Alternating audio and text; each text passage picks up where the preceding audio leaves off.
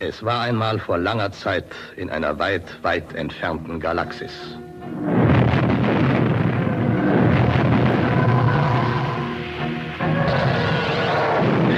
Der Todesstern existiert nicht mehr. Aber die Geschichte von Luke, Han und der Prinzessin Leia geht weiter. Denn das Imperium schlägt zurück.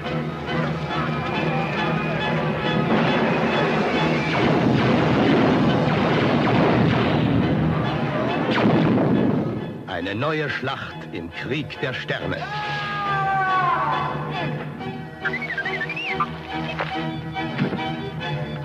Fremde, feindliche Welten.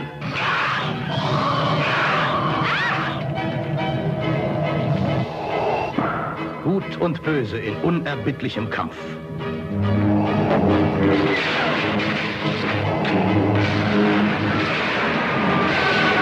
Sehen Sie die neuen Abenteuer von Luke Skywalker, Prinzessin Leia, Han Solo, Lando Calrissian, C3PO, R2D2 und Chewbacca. In einer spektakulären neuen Episode vom Krieg der Sterne. Das Imperium schlägt zurück. Demnächst in Ihrer Galaxis.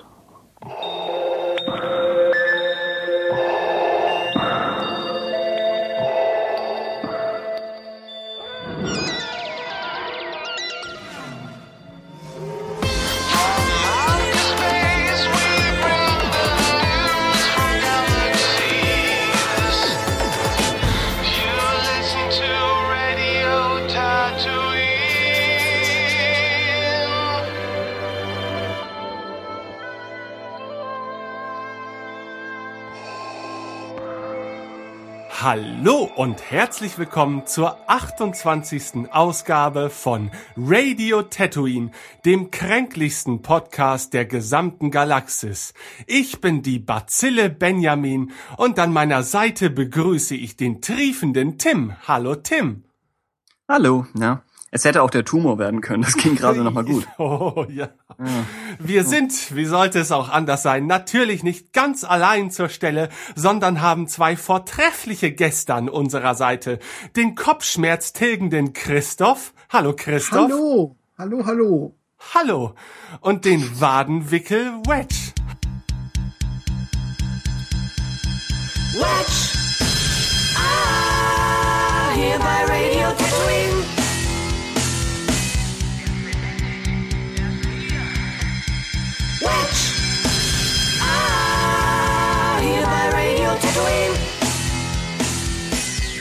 Hallo, Wedge. Es wird immer angestrengter. Ja. Wedge? Hallo. Ja, hallo, wunderschöne Grüße. Ja, wunderschön ist auch das Thema, über das wir heute sprechen möchten. Oh mein Gott! Es ist das Thema der Woche! Ja, ich sehe es auch. Auf Kurs bleiben, Renegade 3.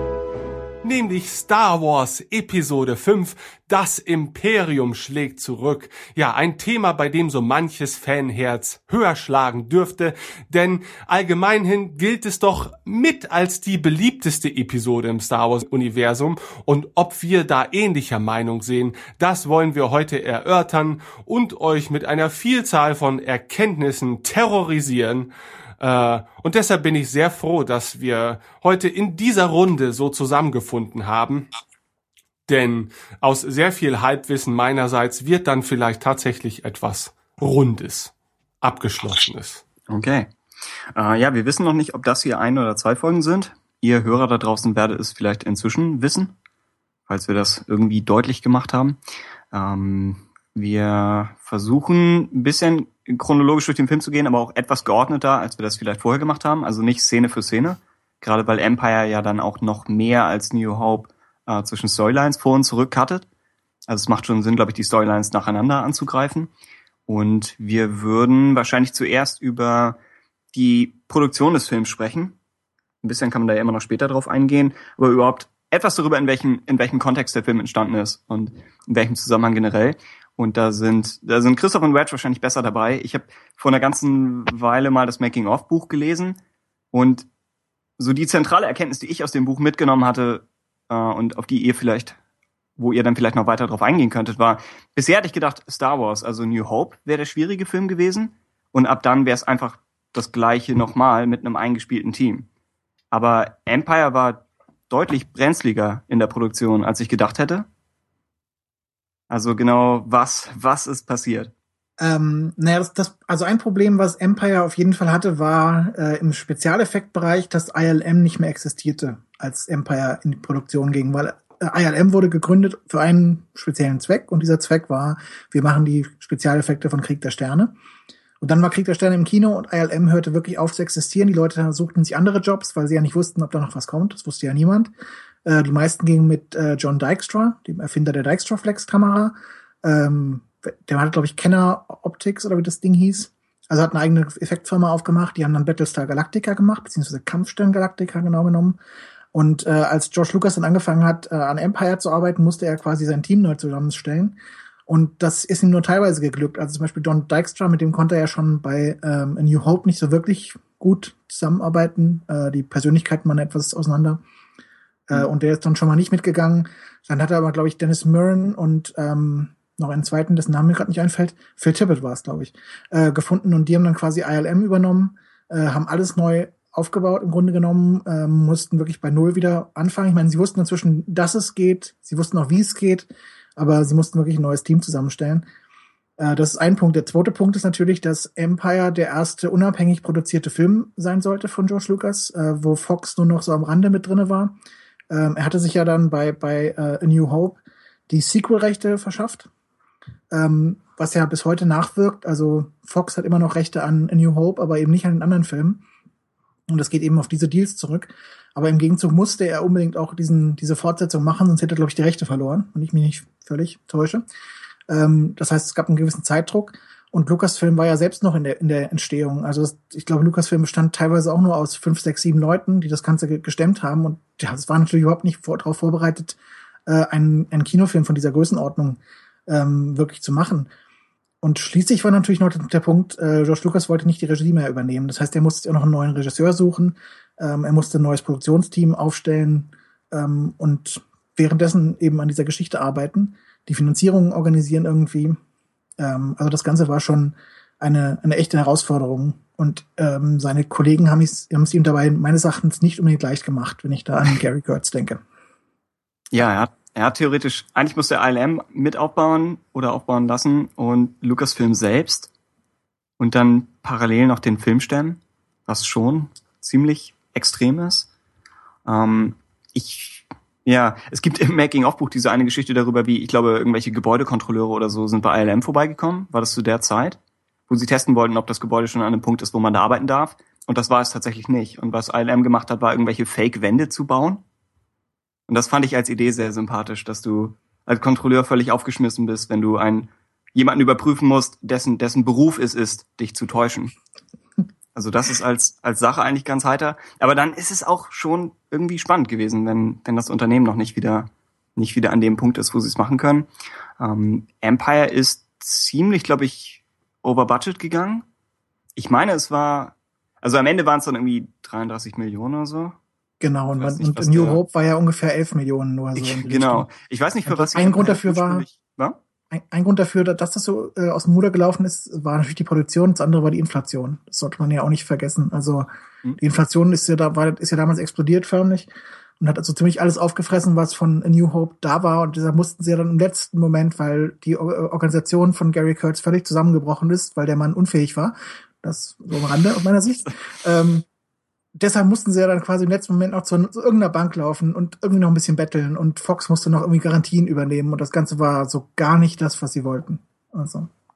Ja, ja Lukas hat dann am Ende nicht, also er hat schon, ich glaube, Final Cut Rechte und alles behalten und Sequel und Merchandise Rechte, aber er musste mehr aufgeben, als er eigentlich wollte, oder? Genau. Ja, ja das, das war ärgerlich und dann, glaube ich, lief das irgendwie von mehreren Banken und das, die ganze Making-of-Geschichte wirkt so, als ob auf der einen Seite ist, ist äh, Kirschner dabei, diese ganzen filigranen Sachen vorzubereiten und äh, sich schon viel Zeit für die Szenen zu nehmen. Und dann schneidet man wieder zu Lukas, wie er versucht, irgendwie Geld aufzutreiben und wie sie Tricks anwenden müssen, um alle Mitarbeiter bezahlen zu können und, und all diese Sachen. Ich weiß nicht, ob, ob Empire von Anfang an schon höher kalkuliert war im Budget. Ich weiß auf jeden Fall, dass George Lucas am Ende äh, selber noch wieder teilweise Szenen, bei Szenen Regie geführt hat, weil einfach die Zeit davon lief, weil er das Ding einfach fertig machen wollte und äh, die, die Produktion einfach viel zu lange gedauert hat Mhm. und demnach auch viel zu viel Geld gefressen hat. Und das war ja mitunter ja nun mehr auch sein eigenes. Äh, Ja. Oder auch das, was er dann halt zusätzlich von der Bank noch aufgenommen hat. Ja, also er musste dann doch wesentlich mehr als Executive Producer tun, als er eigentlich gedacht hatte. Mhm. Man muss ja vielleicht auch zu, zu Irvin Kershner sagen, ähm, ich glaube, wir können uns durchaus darauf einigen, dass Empire der Film ist mit den besten Schauspielerleistungen, denke Mhm. ich mal. Mhm. Aber man muss auch an der anderen Seite sagen, Irvin Kershner ist jetzt nicht gerade der Regisseur, der für seine Effizienz bekannt ist. Also George Lucas hat ja immer so seine Standard. Ich, ich habe nur, glaube ich, weiß nur, dass er, ich habe seine Vita mal gesehen, aber ich habe wirklich keinen anderen Film von ihm gesehen. Er hat, er hat auch nicht so wirklich Okay. viel gerissen. Ich meine nur, er hat, er hatte diese spezielle Art zu, zu drehen halt. Er hat ja äh, in Camera quasi immer ähm, seinen Schnitt vorbereitet. Ne? Er hatte ja seine Vers- Version einer Szene im Kopf und hat entsprechend genau das gedreht, was er dafür brauchte. Während George Lucas ja immer gedreht hat, gedreht hat, gedreht hat wie ein Irrer und hat dann am Ende zusammengeschnitten, wie es dann eben passte. Aber die George Lucas Methode hatte halt den Vorteil, du bereitest deine Szene vor, du drehst deine Szene und du hast, hast dann schon mal eine Ahnung, was du dann in deinen Nahaufnahmen machen willst. Und Kirschner hat ja Leute dauernd durch die Gegend dirigiert für den perfekten Shot. Und dann hat er sie ja völlig neu äh, äh, zusammensortiert für den nächsten perfekten Shot. Und das hat natürlich tierisch Zeit gefressen. Also es gibt in dem Making-of-Buch, das ich ebenfalls, genau wie Tim, empfehlen möchte, gibt Oh ja. es eine unglaublich lange Beschreibung von der Einfrierszene auf Bespin, also in der Carbonit-Gefrierkammer. Wie er das dann arrangiert, wie er die Leute zusammenfindet, wie er nochmal irgendwie einzeln drüber geht über die Dialoge, wie er über die Motivation der einzelnen Figuren nochmal drüber geht, äh, wie er dann irgendwie anscheinend einen Streit schlichten muss noch zwischen Ja. Harrison Ford und Carrie Fisher und wie er dann halt diese und wie er dann am, am Set anscheinend rumläuft und sagt, oh, hier ist eine interessante Kameraeinstellung, da ist eine interessante Kameraeinstellung, hier sieht man ja ganz tolle Sachen. Und ich meine, klar, wenn man so arbeitet, dann braucht das einfach eine irre Weile. Man kann jetzt sagen, gut, es hat sich am Ende gelohnt, aber wenn man als äh, George Lucas daneben steht und sich das anguckt, dann hat man dafür bestimmt keinen Spaß mit, sondern hat graue Haare. Und die Carbonit-Szene war sogar schon am Ende des Films. Also man sollte meinen, dass da der Druck schon so groß war, dass er dann äh, vielleicht mehr Kompromisse eingeht, aber am Ende dann nicht. Und es hat den Vorteil, dass der Film durchgängig gut aussieht. Funktioniert aber, glaube ich, auch nur, weil, weil Lukas ihm da wohl den Rücken freigehalten hat. Also nach, nach allem, was, was Lukas selbst da in, in Interviews gesagt hat, betont er, dass Kirschner sich um die finanziellen Sachen eigentlich, er sollte eigentlich nicht gezwungen sein, sich darum Gedanken zu machen, weil das nicht sein Job ist. Aber es hat dann vielleicht den negativen Effekt, dass, dass Kirschner etwas sehr so in seiner eigenen Welt dann agieren muss. Theoretisch müsste, hätte, hätte Gary Kurtz als Produzent das verknüpfen müssen, oder? Wolltest du darauf? Ich wollte darauf hinaus, dass Gary Kurtz halt das Budget überhaupt nicht im Griff hatte. Ja. Also er hat da auch nicht drauf geachtet. Er hat auf die künstlerische Freiheit seiner, seines Regisseurs geachtet und hat, hat dem vermutlich auch den Rücken freigehalten irgendwie. Und dass er alles auch gut organisiert hat, äh, das glaube ich ihm auch. Aber er hat halt wirklich nicht den, den, den Budgetdruck mit im Blick gehabt. Und deshalb wurde er de facto gefeuert und Howard Kazanjian, also der Produzent von äh, Die Rückkehr der Jedi-Ritter später, wurde reingeholt und hat quasi die Produktion übernehmen müssen. Äh, Und das Beispiel, an, an dem es dann aufgehängt wurde, äh, in dem, in dem Buch zum Beispiel war, Gary Kurtz hat überhaupt nicht mitbekommen, dass am Freitag mussten irgendwelche Lohnzahlungen erfolgen, für die schon gar kein Geld mehr da war. Hm. Und er hat das, glaube ich, am Dienstag noch nicht geschnallt gehabt, dass das passieren würde. Und das sollte einem Produzenten nicht passieren, sowas. Also wenn, wenn das ihm da passiert, dann ist das doch eine Katastrophe. Dann hat er doch seinen Job eigentlich völlig in den Sand gesetzt. Oder Wedge, wie siehst du das als Professioneller? Ja, ich, ich kann die, ich kenn die Geschichte von Gary Kurtz jetzt äh, nicht so, so detailliert, wie du das gerade beschreibst, aber äh, so wie du es sagst, klar, der Produzent ist letztlich dafür, ist das Bindeglied, ist der, der den Regisseur einerseits frei hält, eben wie, wie auch Tim schon gesagt hat, dass er seine kreative Arbeit halt nicht von anderen Faktoren abhängig machen muss. Und auf der anderen Seite muss es natürlich aber auch mit dem Budget immer wieder passen. Und und ganz wichtig ist natürlich, dass man das Ganze, das Ganze drumherum pflegt. Also das heißt, naja, dass man auch äh, der vertrauensvolle Ansprechpartner ist und derjenige ist halt natürlich auch der, der alles A im Blick hat und für die Gesamtstimmung an dem ganzen Set dann natürlich auch viel beiträgt. Also es ist, es ist schwierig. Und wenn ich kann mir schon vorstellen, wenn da ein George Lucas so in der Ecke gestanden hat als Executive Producer und ist immer nur am, am Fingernägel kauen gewesen, weil schon wieder ein weiterer Take gemacht worden ist und aus seiner Sicht vielleicht schon alles im Kasten war. Ja, ich kann mir, ich kann mir das gut vorstellen, dass das da ziemlich geknirscht hat, ja. Und Kurt selber, ich kenne ihn, ich kenne, habe mich zu wenig mit seinen, mit ihm selbst befasst, aber so wie du es beschreibst, ja. Hätte Ich meine, die haben, ja, anders reagieren müssen. die haben ja auch, ich glaube, bei American Graffiti haben sie zusammengearbeitet und auch bei, bei New Hope, oder? Und dann Und das bei, hier More, bei More American Graffiti glaube ich auch noch. Wenn ich Ah, okay. Und dann wäre das das letzte gewesen. Und ab dann, ich meine, das ist auch ja, persönlich ein bisschen auseinandergegangen, weil Gary Kurtz dann auch die, ich glaube, er hat Return of the Jedi kritisiert und auch noch die Prequels. irre. Also diese ganze Kerbe, dass er sagt, oh, Lucas ist zu kommerziell geworden und so, das kam dann auch alles von ihm. Aber das sind Genau, dann jetzt, und er wahrscheinlich wird ja auch von einigen, er wird ja auch von einigen Fans so zusammen mit Kirschner sozusagen hochgehalten als die Leute, die die klassische Trilogie großartig gemacht haben. in dem Moment, wo er finde das- gegangen ist, ging's Genau, bergab. in dem Moment Ja. ging es bergab. Und das halte ich Ja. irgendwie doch für eine relativ zweifelhafte, äh, einen zweifelhaften Gedanken. Also ich glaube das nur nicht. Ich sehe das auch nicht so. Ich denke, man sieht ein bisschen bei Empire, da kommen wir ja später sowieso noch drauf, das gleiche Thema, was wir bei Temple of Doom sehen, dass man guckt, wie weit kann man vorgehen, ins, in Richtung ernsthaft, düster und was auch immer. Und dann sieht, okay, das ist jetzt so der Punkt, wo man hingehen kann, aber vielleicht sollte man da gar nicht hingehen, vielleicht sollte man doch wieder ein bisschen zurückgehen und ein bisschen was Fröhlicheres, Heiteres, Unterhaltsameres machen. Und ich weiß nicht, ob man das dann entweder Kurtz dann irgendwie, irgendwie an, äh, also ihm zuschreiben kann, dass das vorher ganz düster und großartig und dramatisch war. Oder ob man nicht eher sagen muss, hallo, Herr Lukas, hat es durchaus kapiert, wie weit er gehen kann, aber er hat auch kapiert, wie, weit er nicht mehr gehen kann oder wie weit er nicht mehr gehen sollte. Denn ich finde, also, das ist meine persönlich, mein persönliches Problem so ein bisschen mit Empire. Empire wird so gerne als Maßstab aller Dinge herangezogen, was Star Wars angeht. Hm. Und ich bin mir da immer noch nicht sicher, ob das, das wirklich eine gute Idee ist, denn eigentlich der Film, der Star Wars definiert, ist ja Star Wars und nicht Empire. Und, und Empire geht unglaublich weit weg in, in gewisser Hinsicht von Star Wars, indem es versucht, ernsthaft zu sein und dramatisch und episch und ich weiß nicht was, in, in vielen Szenen zumindest. Und irgendwie, meines Erachtens, geht das schon fast teilweise zu weit. Also ich finde, Empire ist der beste Film. Also als Film. Aber als Teil der Reihe finde ich, Empire ist fast ein Problem schon. Er Muss macht vielleicht, wie du es Also- angesprochen hast, ein bisschen Schwierigkeiten für Jedi später, weil sie dann extrem darauf reagieren und mehr, mehr Puppen und kindlicher mit den Evox und äh, vielleicht ein bisschen auch mehr. bei der Prequel-Trilogie. Bei der Prequel-Trilogie Ja. war, glaube ich, der, die Erwartung, als die angekündigt wurde, Empire ist sozusagen die Basis, aber das geht noch viel weiter und geht noch viel weiter in Richtung düster, grandios, großartig. Und stattdessen kam mit Episode 1 halt ein Film, der viel näher am Original Star Wars dran war, von der, vom Gesamtgefühl meines Erachtens. Oder auch Mhm. an Jedi. Und, und von Empire relativ weit weg war und eigentlich nur, nur äh, äh, die Rache der Sith hat ja so versucht, ein bisschen Empire zu machen. Und ich weiß nicht, ob das hundertprozentig geglückt ist. Wir haben ja schon ausführlich natürlich über den Film geredet, aber ich weiß auch nicht, ob das wirklich geglückt ist und ob es glücken sollte überhaupt oder ob, ob man Star Wars so ernst nehmen sollte, wie Empire Star Wars teilweise genommen hat. Ja, funktioniert aber als, als These, glaube ich, sehr schön. Also behalten, behalten wir das im Hintergrund. Dann haben wir, haben wir zumindest irgendein, irgendeine Herangehensweise. Ähm, was können wir noch zum, zum Zeitfaktor sagen? Ich glaube, irgendwo war eine Zahl zu sehen von 180 Drehtagen, was das längste ist. Die meisten natürlich mit Luke ja. und der kaputten Yoda-Puppe, die ich nicht so richtig wollte. Ich meine, es ist ja so viel schiefgegangen. Ich meine, es ging doch schon in Norwegen los mit irgendwelchen Schneestürmen, die sie dann noch versucht haben einzusetzen. Und Dann aus dem einige- Im. Hotelflur, genau. Ja, genau, wie sie noch von Geh da mal aus. versucht geh mal raus. ja, sie haben, sie haben Ich finde das noch- übrigens, ich finde das übrigens immer lustig, wenn jetzt im Moment gesagt wird, äh, bei Episode 7, oh ja, wir gehen in eine echte Wüste und wie geil ist das denn? Wir sind hier in einer echten Wüste.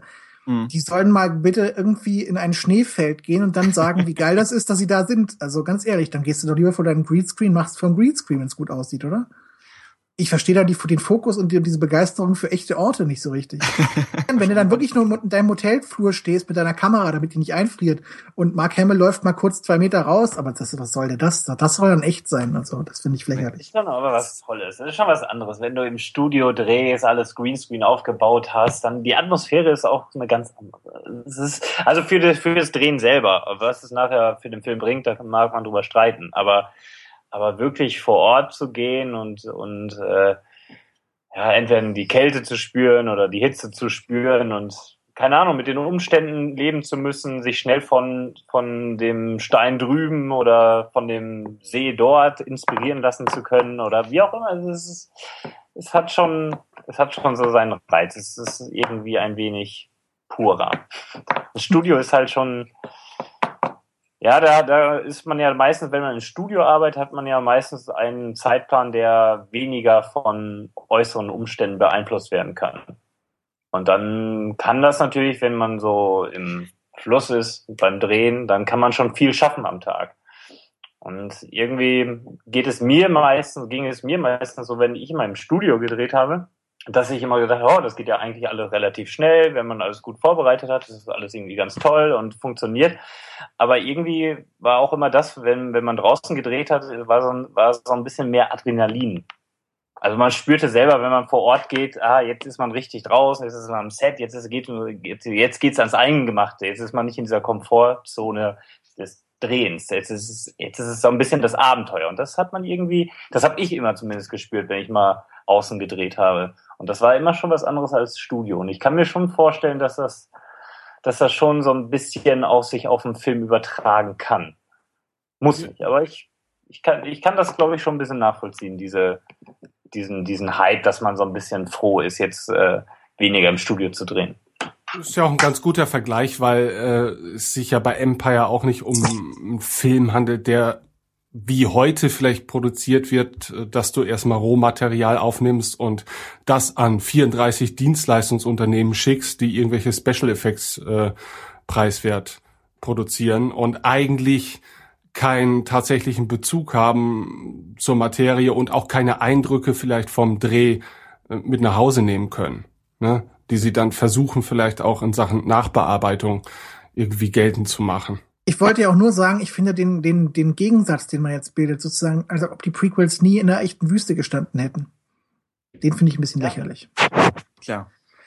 Ja. Ja. Okay. Ich glaube, Empire hatte wahrscheinlich den, den extremsten einzelnen Location-Shoot. Ich meine, in Tunesien hatten sie auch äh, einen Sturm, mit dem sie fertig werden mussten. Und Regen.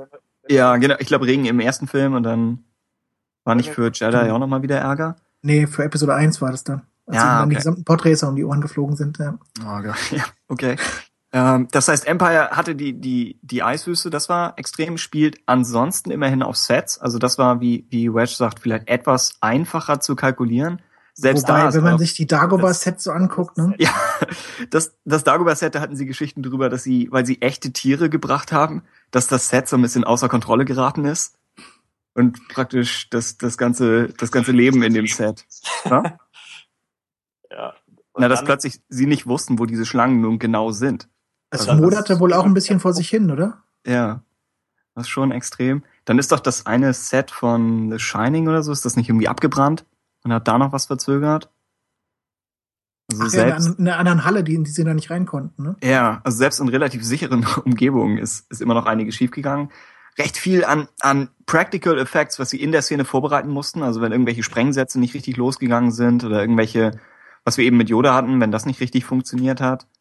Die ganzen Druiden, also da ist ja schon die, die ganzen, beim ersten Film war es vielleicht so, dass alles, was ILM später noch gemacht hat, hat deutlich länger gedauert als ursprünglich geplant und es hat irgendwie gebraucht, bis sie überhaupt anfangen konnten. Aber wenn ein Effekt beim Dreh selbst nicht funktioniert, dann hält das ja alles Mögliche auf. Und die man, Wampas, wo man gar nicht drehen konnte mit, weil die Puppe irgendwie überhaupt nicht wollte. Stimmt, wo dann immer, immer weniger Wampermaterial überhaupt am Ende drin war. Und dann hebt das Buch auch sehr darauf ab, was überhaupt für eine Spannung innerhalb der Crew war. Dass auch die Schauspieler immer angespannter wurden und dass, wie du eben meintest, dass Kirschner da noch schlichten musste, damit die sich auch untereinander alle vertragen haben. Und, Und Luke hat langsam seinen Collar bekommen. Also Mark Hamill hat seinen Collar bekommen, weil er da auch mit dieser blöden Puppe und dem blöden Set war und nicht weg konnte. Und es war keiner mehr da sonst. Ja, es stimmt, das erzählt er heute noch, dass ihm das nicht gefiel als Dreh. Also er hat's toll gemacht, aber überhaupt von, von dem Rest der Gemeinschaft da losgelöst zu sein. Er ist parallel noch Vater geworden. Ja. Also es war, es kam einiges auf ihn zu. An dem Punkt. Ähm, irgendwo hatte ich gelesen, 64 Sets oder so hatten sie für den Film. Also schon einiges. Und es ist, es ist ein größerer Film als New Hope. New Hope hat eigentlich diese Wüstensegmente, aber da ist nicht viel, nicht viel an Effekten vielleicht in der Szene selbst.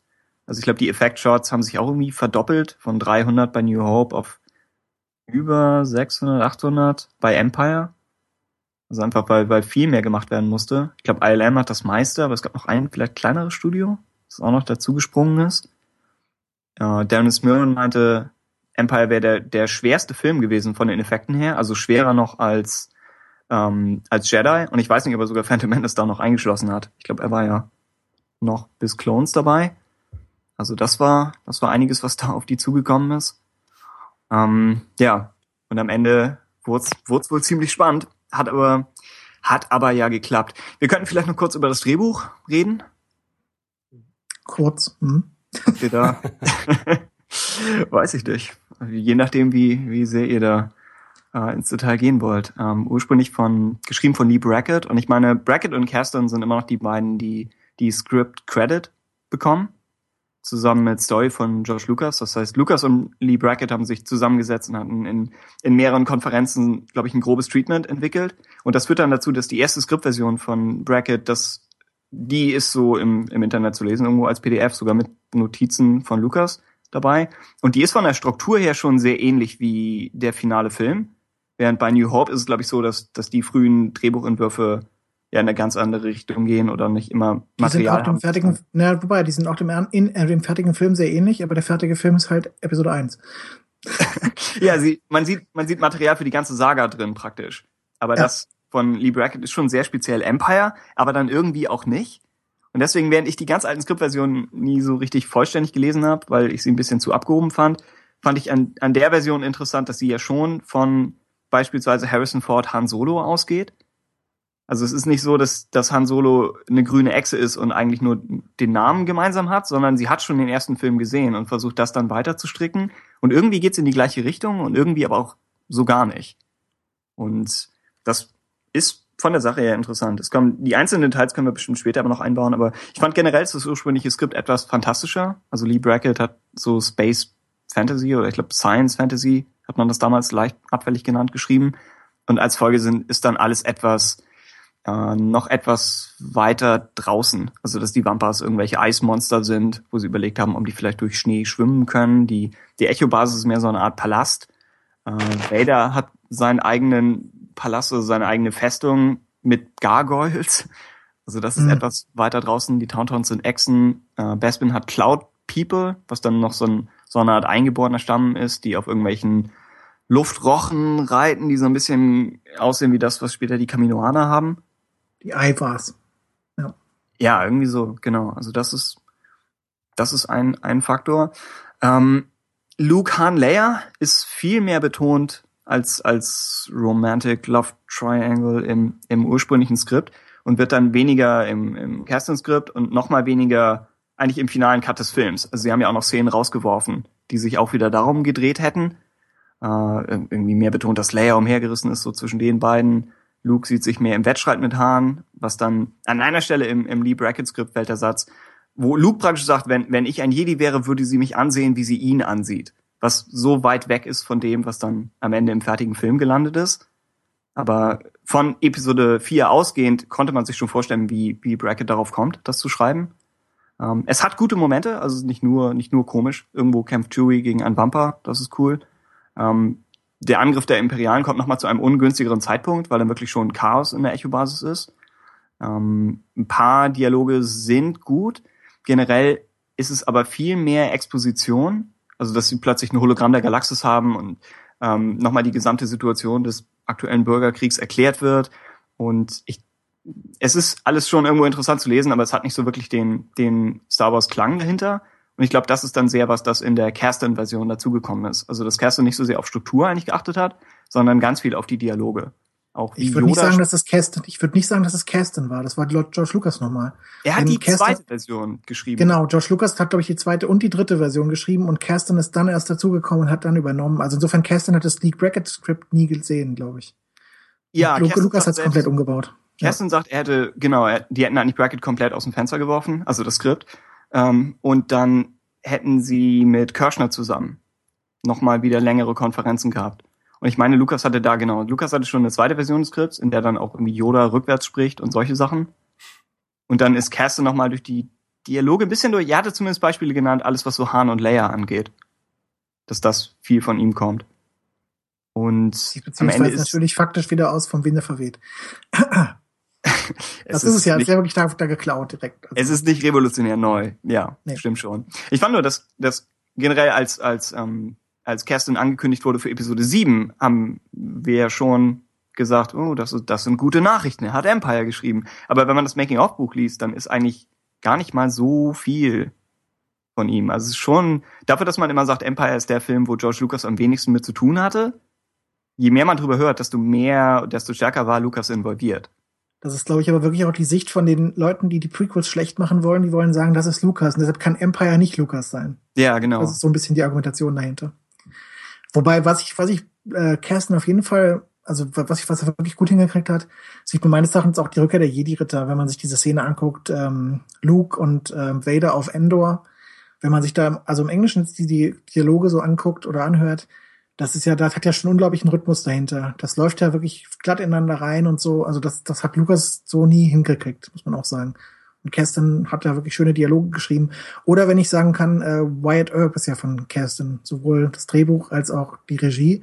Mhm. Das ist ein unglaublich langweiliger Film, finde ich. Ein unglaublich langweiliger Film. Aber die Dialoge sind, sind, sind zum Reinlegen. Also die sind wirklich wunderbar. Auch, auch die Bildsprache von ihm ist nicht schlecht, aber die Dialoge sind wunderbar. Nur das ist ein saumäßig langweiliger Film. Und jetzt hier halt nicht. Also hier konnte er wirklich glänzen. Was ich zu Brackett noch sagen will, sie hat Mhm. ja, sie, es war ja nicht ihr erstes Drehbuch. Es war ja genau genommen ihr letztes Drehbuch. ja, Und leider. sie hat ja, sie hat ja einige der, der größten Western Hollywoods geschrieben. Also sie hat Rio Bravo geschrieben für Howard Hawks und äh, El Dorado. Zwei meiner Lieblingswestern, wenn ich das sagen darf, die eigentlich faktisch die gleiche Story nochmal recyceln, aber sie hat das wirklich wunderbar gemacht. Äh, und danach hat sie ja wirklich, äh, ja, Science-Fiction-Romanzen geschrieben. Und ich glaube, George Lucas hat sie genau deshalb auch geholt, wegen dieser Mischung. Weil sie einerseits halt dieses Western-Element reinbringen konnte, was sie auch gemacht hat. Im, im Bracket-Skript gibt's ja quasi diese Raum, äh, Weltraum-Indianer nochmal Mhm. äh, auf, auf Bespin. Oh, stimmt. Und auf der anderen, ja, und auf der anderen Seite halt ja wirklich eine Liebesgeschichte irgendwie zu konstruieren, was ihm anscheinend so gar nicht lag. Und ja, ich weiß nicht, ob es so wirklich gelungen ist. Also ich, das Bracket-Skript ist schon sehr, sehr seltsam. Und ich habe ja dann, ich habe hab ja dann auf, auf SEU mal ein Special drüber geschrieben, das habe ich ja Sequel oder Saga genannt. Und das war ja nicht ohne Grund. Ich finde wirklich, das ist ein unglaubliches Sequel-Skript, was sie da geschrieben hat. Was wirklich nichts weiterentwickelt, sondern was das nimmt, was da ist und es nochmal irgendwie neu mit einem gewissen Twist zusammenbringt. Denn ich meine, Vader hat ja null Charakter in diesem Michael-Skript, oder? Er ist ja eigentlich nur so ein Bösewicht, der irgendwie lauert und der im Weltraum mit irgendwelchen Visionen und Sternen und so spielt und sowas. Aber er ist ja nicht wirklich eine, eine Persönlichkeit. Er ist ja einfach nur ein Bösewicht. Er ist, er ist nicht Lukes Vater vor allem. Das, Ja, ich glaube, das ist auch, ja. Lukes Vater taucht auf, auch auf Dagobah, aber nicht. Heißt einfach nur Skywalker, genau. Genau, spricht von Lukes Schwester, hat aber nichts direkt mit Vader zu tun. Es gibt, Vader und Luke kommen immer mal wieder in so ein kleineres, was du eben meintest mit den Sternen, in so ein komisches, abstraktes, telepathisches Duell. Da wäre es vielleicht interessant gewesen, wie die das am Ende umgesetzt hätten, weil das dann auf so einer Art metaphysischen Ebene passiert sein soll, wohl. Ähm, ist, könnte aber auch sehr abgehoben werden. Es gab einen netten Teil, wo ich glaube, Luke flüchtet von, von Hoth oder wie der Eisplanet damals hieß und Darth Vader hat ihn in so einem Würgegriff und R2 springt in den Hyperraum. Hm. Das ist die Art von Szene, das hätte man sich theoretisch noch für Empire vorstellen können. Hat, war am Ende nicht nötig, aber so rein, rein von der Idee fand ich es ganz interessant. Aber ja, ansonsten passiert mit Vader nicht so viel. Luke wirkt etwas dunkler in der Skriptversion, dass er noch ein bisschen Fandest du echt? wütender. Er hat an einer Stelle, wo, Ah. er, wo er die Sturmtruppen angreift und so. Also vor allem wirkt er ja deutlich weniger schwach. Er hat ja im, im fertigen Film, da wird er ja wirklich fertig gemacht, sowohl von Yoda Ja. als auch von Vader. Ja, Und in, in der Bracket-Version ist er eigentlich schon, also er muss sich eigentlich nie wirklich bemühen in dem Sinne. Also er bekommt halt diese Art von Zaubersprüche da für die Macht werden ihm eingetrichtert und er darf ein bisschen mit dem Lichtschwert spielen und danach ist er quasi ein Jedi am Ende vom Film.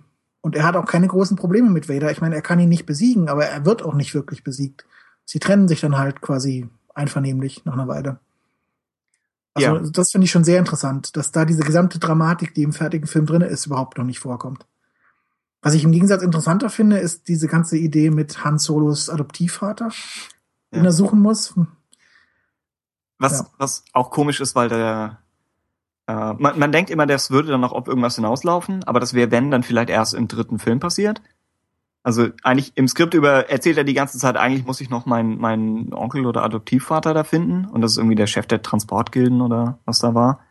Ähm, aber das ist mehr so ein. Eigentlich ist das die Sache, die die Lukas dann im, im nächsten Entwurf ersetzt hat durch äh, die Sache mit dem Kopfgeldjäger auf Ort Mantell, Genau, und mit Jabba Was- und der muss das Geld zurückzahlen und so Ja. weiter. was viel besser funktioniert. Also die gleiche Funktion, aber aber viel eleganter und leitet logisch in den dritten Teil über. Und sie wussten, glaube ich, nicht, ob sie Harrison Ford in Teil 3 haben, oder? War das das Problem?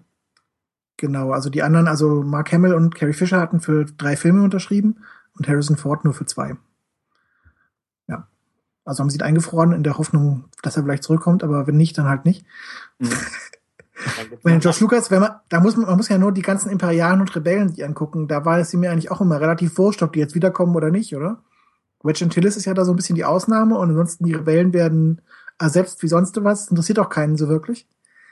Und bei den Imperialen hat man Piet, aber das war's dann auch.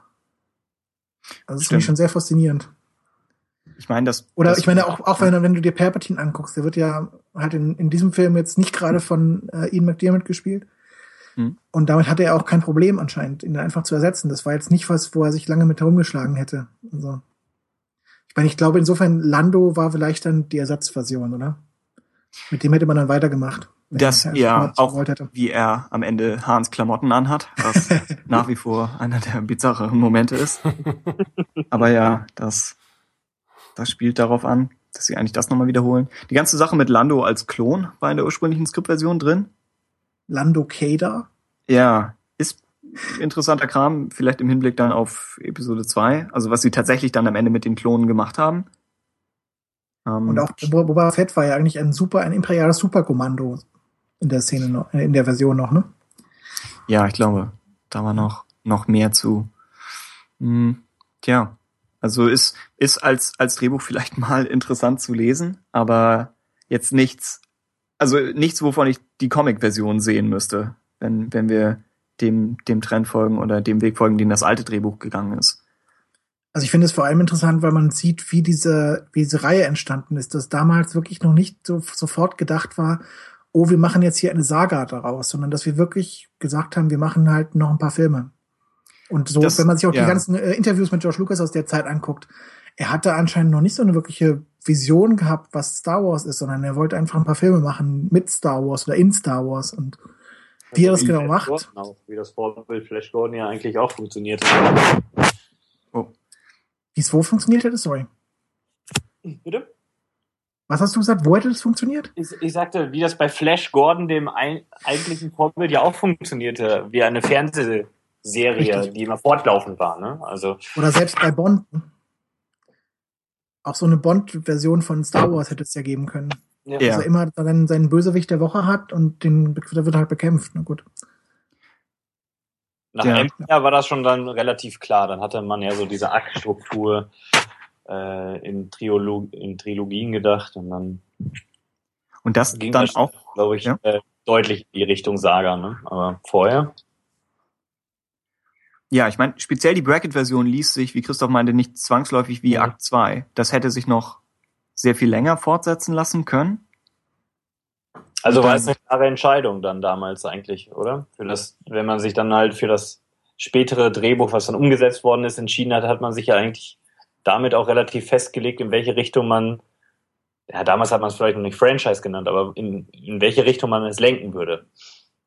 Ja, ja, ich denke auch. Also ich meine, ich glaube, sie hätten durchaus noch sagen können, wir machen äh, den, den, das wirkliche Zusammentreffen mit dem Imperator erst in Episode 9. Ich denke, die Entscheidung hätte man durchaus noch treffen können. Ich glaube, da, das wäre noch nicht nötig gewesen, aber Vader hätte man in Episode äh, 6 auf jeden Fall erledigen müssen. Ja. Ansonsten, ich glaube auch die Frage, ich meine, sie halten ja sich gewissermaßen offen, wer diese andere Hoffnung ist. Das machen sie ja. Sie, sie, sie sind schon sehr deutlich, wenn es am Ende dann geht mit, äh, dass Luke äh, Lea um Hilfe ruft. Das ist ja eigentlich schon ein Wink mit dem Zaunfall gewisser Hinsicht. Aber das kann ja auch nur ihre Zuneigung sein oder nur Liebe und das ist was, was sie dann zurückzieht. Ähm, aber sie winken ja schon sehr, sehr deutlich in Richtung Lea in irgendeiner Form. Aber sie hätten natürlich noch sagen können, okay, wir zaubern noch einmal, wie heißt sie, Nelith, sollte sie ja heißen, ne? Ja. die Schwester von Luke. Und zaubern die dann noch irgendwie aus dem Ärmel und gucken, wo wir da hinkommen mit.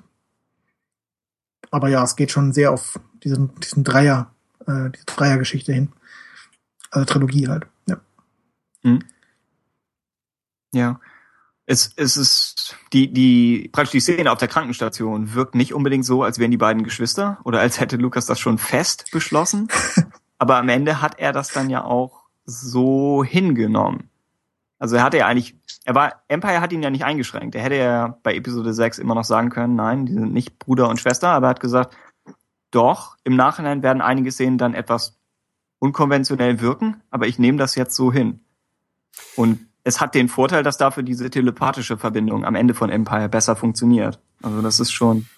Gab es nicht von dieser Krankenzimmer-Szene auch noch so einen alternativen Take, der noch etwas naja, nicht, Naja. nicht richtig explizit, aber ja, es gab noch, noch mehr, auf jeden Fall. Okay. Und das haben sie weggeschnitten. Ja, Ich meine, ist es gab auch- Witzigerweise, Ja? witzigerweise Hm? ist es ja so, dass äh, diese Szene, die ist ja eigentlich nur, der Anfang ist weggeschnitten. So wie sie jetzt im Film ist, ist eigentlich nur, fehlt nur der, der Anfang der Szene. Und dieser, der ganze Dialog zwischen Leia und Luke auf der Krankenstation, der ist auch sehr, sehr komisch. Also der geht halt schon in so eine Richtung, die man eigentlich nicht haben will aus heutiger Sicht. Und da hat damals irgendwie Empire das schon ganz richtig gemacht. Selbst wenn es damals noch im Drehbuch war, ist es nachher nicht im Film gelandet, weil ich finde, ich habe den Film jetzt neulich nochmal gesehen, als er auf Pro 7 lief. Es, man stößt an, an keiner Szene an. Es gibt, du hast halt nicht so das Gefühl, dass irgendwas zu viel drin ist. Und das war so ein Moment, der Anfang dieser Szene, wo ich immer das Gefühl hatte, ah, diesen Dialog, der ist irgendwie komisch, irgendwie ist es zu viel, irgendwie will man das nicht wissen. Und Empire funktioniert eigentlich ganz gut, dass er immer wieder gewisse Sachen relativ vage lässt, also nicht ganz ausdeutet. Und das finde ich äh, gerade in, in der Beziehung zwischen Leia und Luke, äh, Leia und Luke in Empire ganz gut. Ich meine, es scheint Ja. auch so zu sein, dass George Lucas noch nicht so richtig wusste, was ist ein Jedi, so richtig. Wenn, wenn man sich das Bracket-Skript anguckt, da ist ein Jedi etwas, was man relativ schnell hinzaubern kann und das halt hängt mit Ritualen zusammen und mit Eiden und mit Lichtschwerten. Aber, aber dass ein Jedi irgendwie auch etwas Spirituelleres ist, das steckt da noch nicht so wirklich drin und das ist auch erst im fertigen Film dann drin. Und natürlich dann in, in, in die Rückkehr der Jedi-Ritter. Aber ähm, das scheint alles noch im Werden begriffen zu sein. Und bei die Rückkehr der Jedi-Ritter gibt's ja, da wissen wir ja inzwischen von, äh, von Gesprächen zwischen, ähm, ich meine, Richard Marquand, äh, Lawrence Kasdan und George Lucas, wo Lucas dann erklärt, ein Jedi-Meister und ein Jedi-Ritter sind zwei verschiedene Sachen. Also ein Jedi-Meister trägt niemals ein Schwert und ein Jedi-Meister ist jemand, der jemanden ausbildet, aber er, er ist nicht wirklich, er, er übernimmt keine ritterlichen Aufgaben sozusagen. Und ich glaube, so in die Richtung hat er schon gedacht, aber er war auf jeden Fall noch nicht dort angekommen und ich glaube, deshalb wusste er auch noch nicht so wirklich, ob der Ritter am Ende überhaupt eine Frau haben kann und ob Lea das sein kann, oder? Also ich weiß Doch. nicht, ob er schon hundertprozentig festgelegt war. Diese Zölibat-Sache, dass die überhaupt gar nicht zur Debatte stand, meinst du? Okay. Dass die auf jeden, aber dass die die dann schon bei die Rückkehr der Jedi-Ritter durchaus schon im Hinterkopf hatte. Und es fällt ja auch Ja, durchaus ja. aus, dass Obi-Wan alleine da ist und Yoda ist alleine da. Es gibt keine Mrs. Yoda irgendwo. Also, Leider nicht, ja. Ähm, wollen wir noch, haben wir noch mehr zur Produktion, was wir loswerden wollen? Theoretisch kann man es dann ja auch immer noch in den tatsächlichen Ja. Film einbauen. Aber ich glaube, von der Sache her sind wir mit allem durch. wir, die, wir werden ja später die Yoda-Puppe dann noch loben und kritisieren. Wir, Also ah, ja. Vor allem loben, denke ich mal. Ja, das, um die Sache mit, mit Brackett noch kurz abzuschließen, das Traurige daran ist so ein bisschen, dass sie, glaube ich, in dem Jahr gestorben ist, wo sie auch das Skript geschrieben hat. Drei Tage Und- später, glaube ich, oder so. Ja, Das heißt, es ist nicht unbedingt so, dass Lukas äh, beschlossen hat, das selbst zu machen, weil es, weil er das nun gar nicht mochte. Vielleicht hätte er weiter mit ihr zusammengearbeitet. Und das, so das wirklich, was einem etwas zu denken gibt daran, ist, dass sie, glaube ich, sich recht lange immer behaupten und verteidigen musste für die Art von Geschichten, die sie geschrieben hat. Und dann kommt Star Wars und plötzlich ist Space Opera ein ernstzunehmendes Mainstream-Genre. Aber sie erlebt es nicht mehr so wirklich mit. Also der Teil ist etwas, ja, etwas, etwas schade im Nachhinein. Und sie ist auch nur 60, glaube ich, geworden. Also nicht, nicht alt. Wir widmen uns jetzt also nach dem ganzen Vorgeplänkel äh, welches natürlich äußerst informativ war, der tatsächlichen Handlung dieses wahren Filmklassikers. Und äh, dazu möchte ich, um auch einen wertvollen Beitrag äh, in der heutigen Sendung zu leisten, den Lauftext vortragen. es ist. Ja? Siehst du, du unterbrichst mich ständig. Das stimmt. Ja. Es ist eine dunkle Zeit für die Rebellion. Obwohl der Todesstern vernichtet worden ist, haben imperiale Streitkräfte die Rebellen aus ihrem Stützpunkt vertrieben und kreuz und quer durch die Galaxis verfolgt. Nachdem sie der gefürchteten imperialen Sternenflotte entkommen sind, hat eine Gruppe Freiheitskämpfer unter der Führung von Luke Skywalker jedoch einen neuen, geheimen Stützpunkt in der abgelegenen Eiswüste von Hoth oder Hoth errichtet. Der teuflische Darth Vader, nur von dem Gedanken besessen, den jungen Luke Skywalker aufzuspüren, hat tausende ferngesteuerte Raumsonden bis in die entlegensten Bereiche des Weltalls entsandt. Tja, das ist eigentlich so der, der Knackpunkt an dem Ganzen. Also dass Darth, Darth Vader und Luke sind die beiden Namen, die erwähnt werden. Und der Film wird eigentlich von Anfang an vorgestellt als, als Jagd zwischen den beiden. Und so endet er dann ja auch, obwohl das die ersten 20 Minuten erstmal komplett in den Hintergrund gerät eigentlich. Also es ist fast, ja, nicht sofort, nicht sofort so ersichtlich, aber viel von dem, was passiert, passiert eigentlich deshalb. Dann ist das am Anfang interessant, überhaupt, dass es losgeht mit, es ist eine dunkle Zeit für die Rebellion, denn jemand, der jetzt alle drei klassischen Filme hintereinander weggucken würde, würde nach dem Ende von Episode 4 vielleicht nicht unbedingt das erwarten als ersten Satz, dass sofort das, das Happy End vom, vom Vorgänger sofort als äh, nicht so entscheidend dargestellt wird. Und sie sagen, eigentlich ist es noch schlimmer geworden. Ja, das wäre so, was, was ich bisher aus dem Opening Crawl mitnehmen würde. Eine Frage, die man beim Crawl immer stellen kann, ist, braucht man ihn? Also wir brauchen ihn rein aus traditionellen Gründen, aber wäre der Film auch so verständlich? Weil bei Episode 4 sicherlich noch mehr erklärt werden musste. Während hier viel wird dann auch später ersichtlich. Ja, aber der Lauftext verleiht den Film, finde ich, auch so eine gewisse Tiefe, die vielleicht gar nicht da ist. Ne, Also man hat das Gefühl, äh, oder es wird einem unmittelbar vermittelt, dass auch tatsächlich außerhalb der Filme in einem gigantischen Universum auch irgendwas anderes passiert als das, was wir zu sehen bekommen. Ne, Also es macht das Universum für mich schon mal größer, ähm, als die Filme das letztendlich vermögen darzustellen. Hm? Ja, und dass Okay. die Rebellion halt gejagt worden ist über, über all diese Zeit jetzt zwischen den Filmen, das geht da ein bisschen raus hervor noch. Ne? Ja, und wie du ja schon sagtest, äh, ähm, dass es ja ansonsten auch verwirrend sein könnte, dass wir einen Film eröffnen, äh, der die Rebellion eben als nach wie vor unterlegene Partei ähm, darstellt, kann man vielleicht nicht direkt die Verknüpfung zum Ende von äh, Episode 4 ziehen. Ne? Also von daher finde ich, erfüllt der Lauftext hier schon eine, selbst durch ein, zwei Kernfakten ähm, eine sehr wichtige Rolle. Hm? Bei den Lauftexten finde ich interessant, es war ja anscheinend mal geplant, den ersten Film auch zu beenden mit dem Lauftext. Ne? Da sollte ja dann sowas kommen wie und tausende Sternensysteme schlossen sich der wachsenden Rebellion an und eine äh, erste Bresche in die Mauer des galaktischen Imperiums war geschlagen oder irgend sowas. Irgendwas in die Richtung stand ja in einem der ersten Drehbücher. Ähm, also insofern, wir hätten vielleicht doppelt so viele Lauftexte haben können, wenn wir Glück gehabt hätten oder Pech. Und das Zweite, was natürlich interessant ist, bei der, bei der Bracket-Version fehlt der Lauftext ja komplett. Man stürzt förmlich rein in diese Handlung, weiß gar nicht, was los ist. Also ich persönlich finde es schon schön, dass wir ihn haben. Und ich glaube, George Lucas hätte ihn noch freiwillig nicht mehr aufgegeben, nachdem er der Regiegilde musste er Geld zahlen dafür, oder? Dass das er nicht die? Credits das- zuerst nennt. Genau, Ja. weil das damals absolut verboten war und heute macht es absolut jeder, aber George Lucas musste Geld dafür zahlen und ist danach, nachdem er das gemacht hatte, auf, ausgetreten. Was Ja, natürlich dann wiederum musste. bei der Rückkehr der Jedi-Ritter ein Problem war, ne? Aber er musste austreten. Nein, nein, nee, Nee, er musste musste- nicht, aber bei, bei Star Wars hat man ihn, hat Fox ihn das ja noch durchgehen lassen. Da hat man ihn das ja noch verziehen. Und dann haben sie ihn mit einer großen Straße, äh, hat man, weil er sich bei Empire geweigert hat, weil er halt äh, das System beibehalten wollte, so wie es ist, die der Kontinuität halber.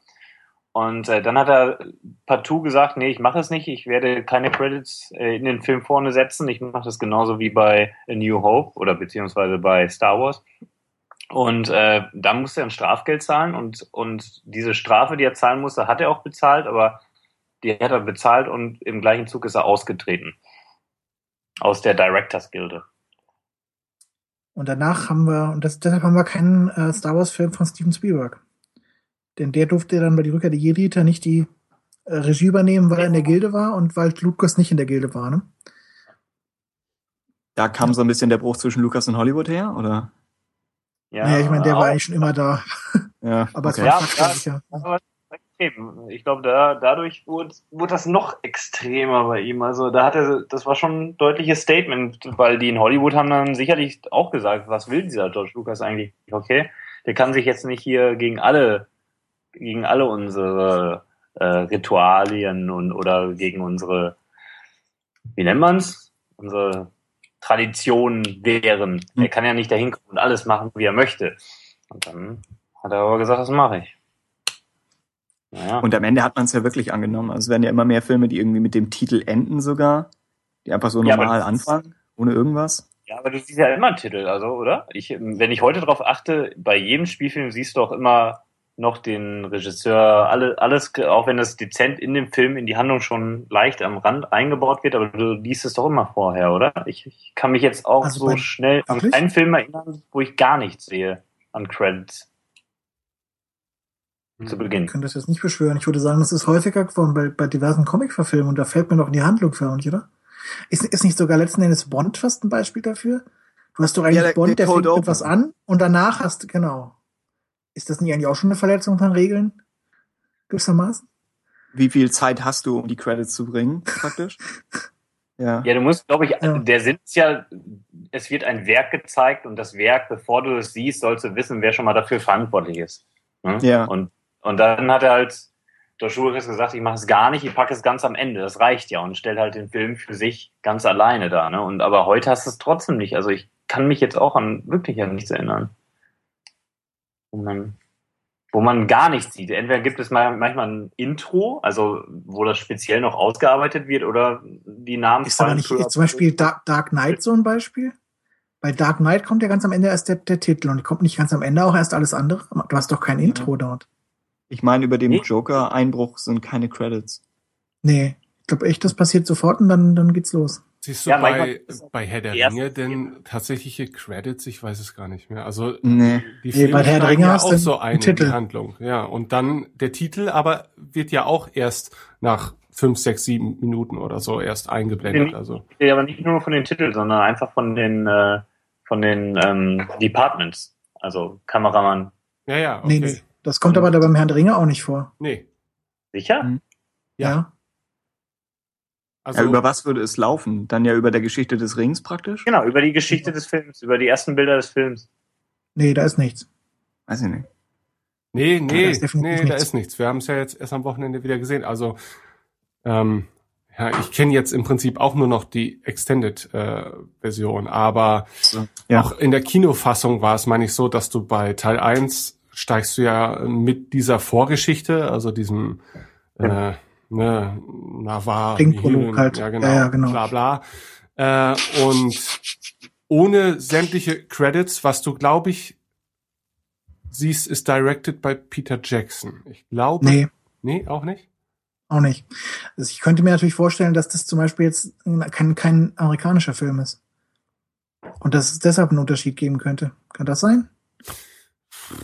Ja, Ich meine, es ist ein amerikanisches Studio irgendwie, aber trotzdem. Für einen Film dieser Machart ist es aber vielleicht auch sehr immersionsstörend, glaube ich, wenn du äh, so dieses dieses Sicher. typische Filmhandwerk ständig zu Gesicht. Wobei ich meine, bei der, bei der Ralph Bakshi-Version vom Herrn der Ringe hast du es noch. Und das hat auch nicht so wirklich gestört. Also ja, insofern. gut, ganz ehrlich. Die Frage ist, ob die Filmemacher eigentlich überhaupt die Wahl haben, es reinzumachen Ja, oder es zu stimmt. lassen. Oder inwiefern sie verpflichtet sind, die reinzupacken oder ob sie äh, oder ob sie sagen können, ich pack's erst ans Ende. Inwiefern haben sie die Möglichkeit? Das ist, glaube ich, nicht nur eine rein künstlerische Entscheidung, sondern auch eine eben von der Actors Gilde beispielsweise, äh, oder nicht Actors Gilde, von der Directors Gilde oder was weiß ich, welche, welche Zusammenschlüsse es noch gibt. Also ich glaube, das hat auch politische Gründe. Ja. Ich kann Nee, das, das auf jeden das, nee, wenn, wenn es Regeln gibt, dann kommen die bestimmt von denen und dann, dann haben die bestimmt preache Gründe. Aber die Frage ist, ob diese Regeln in dieser Form noch existieren oder ob die seit George Lucas aufgelöst und aufgeweicht wurden. ich glaub, die- Und ich habe so das Gefühl, die wurden zumindest aufgeweicht, wenn auch noch nicht, wenn, die wurden ja. bestimmt nicht aufgegeben. Hm. Ich meine, die, die Opening Credits, manchmal, wenn es dann welche gibt, finde ich, haben die ja auch eine Art von Spannungsaufbau dabei. Und du hörst schon mal die Musik aus dem Film und du siehst irgendwelche, weiß ich nicht, Establishing Shots oder so. Also manchmal hat das, denke ich, schon was für sich. Genauso wie, wie das, womit Star Wars jetzt beginnt. Also der, äh, die Logo-Einblendung und A Long Time Ago und das alles hat ja auch schon, hat ja auch schon Charakter und funktioniert. Ähm, und ja, bei einigen, bei einigen Filmen störe ich mich nicht damit, dass man erstmal drei Minuten Credits abwarten muss, bis die Handlung losgeht. Aber teilweise ist man dann, glaube ich, auch als, als Filmemacher wahrscheinlich etwas gezwungen, keinen absolut kritischen Kram an den Anfang zu packen, Ja. weil man immer noch den ganzen Text Ja. im Bild hat. Ist Also abgelenkt. das- Heute kann man sich das ja nicht vorstellen, dass bei Star Wars auf einmal da stehen würde, Kameramann, der Set-Design, Kostümdesign, wenn das jetzt über die Anfangsszene mit dem, in Star Wars mit dem Sternzerstörer wäre, das wäre ja, Vielleicht sogar noch zentral im Bild. ja, Also das, Aber so- das wäre schon. Aber bei, bei. Rogue One oder so, ich könnte mir das sogar bei Rogue One ganz lustig vorstellen, wenn man das machen würde.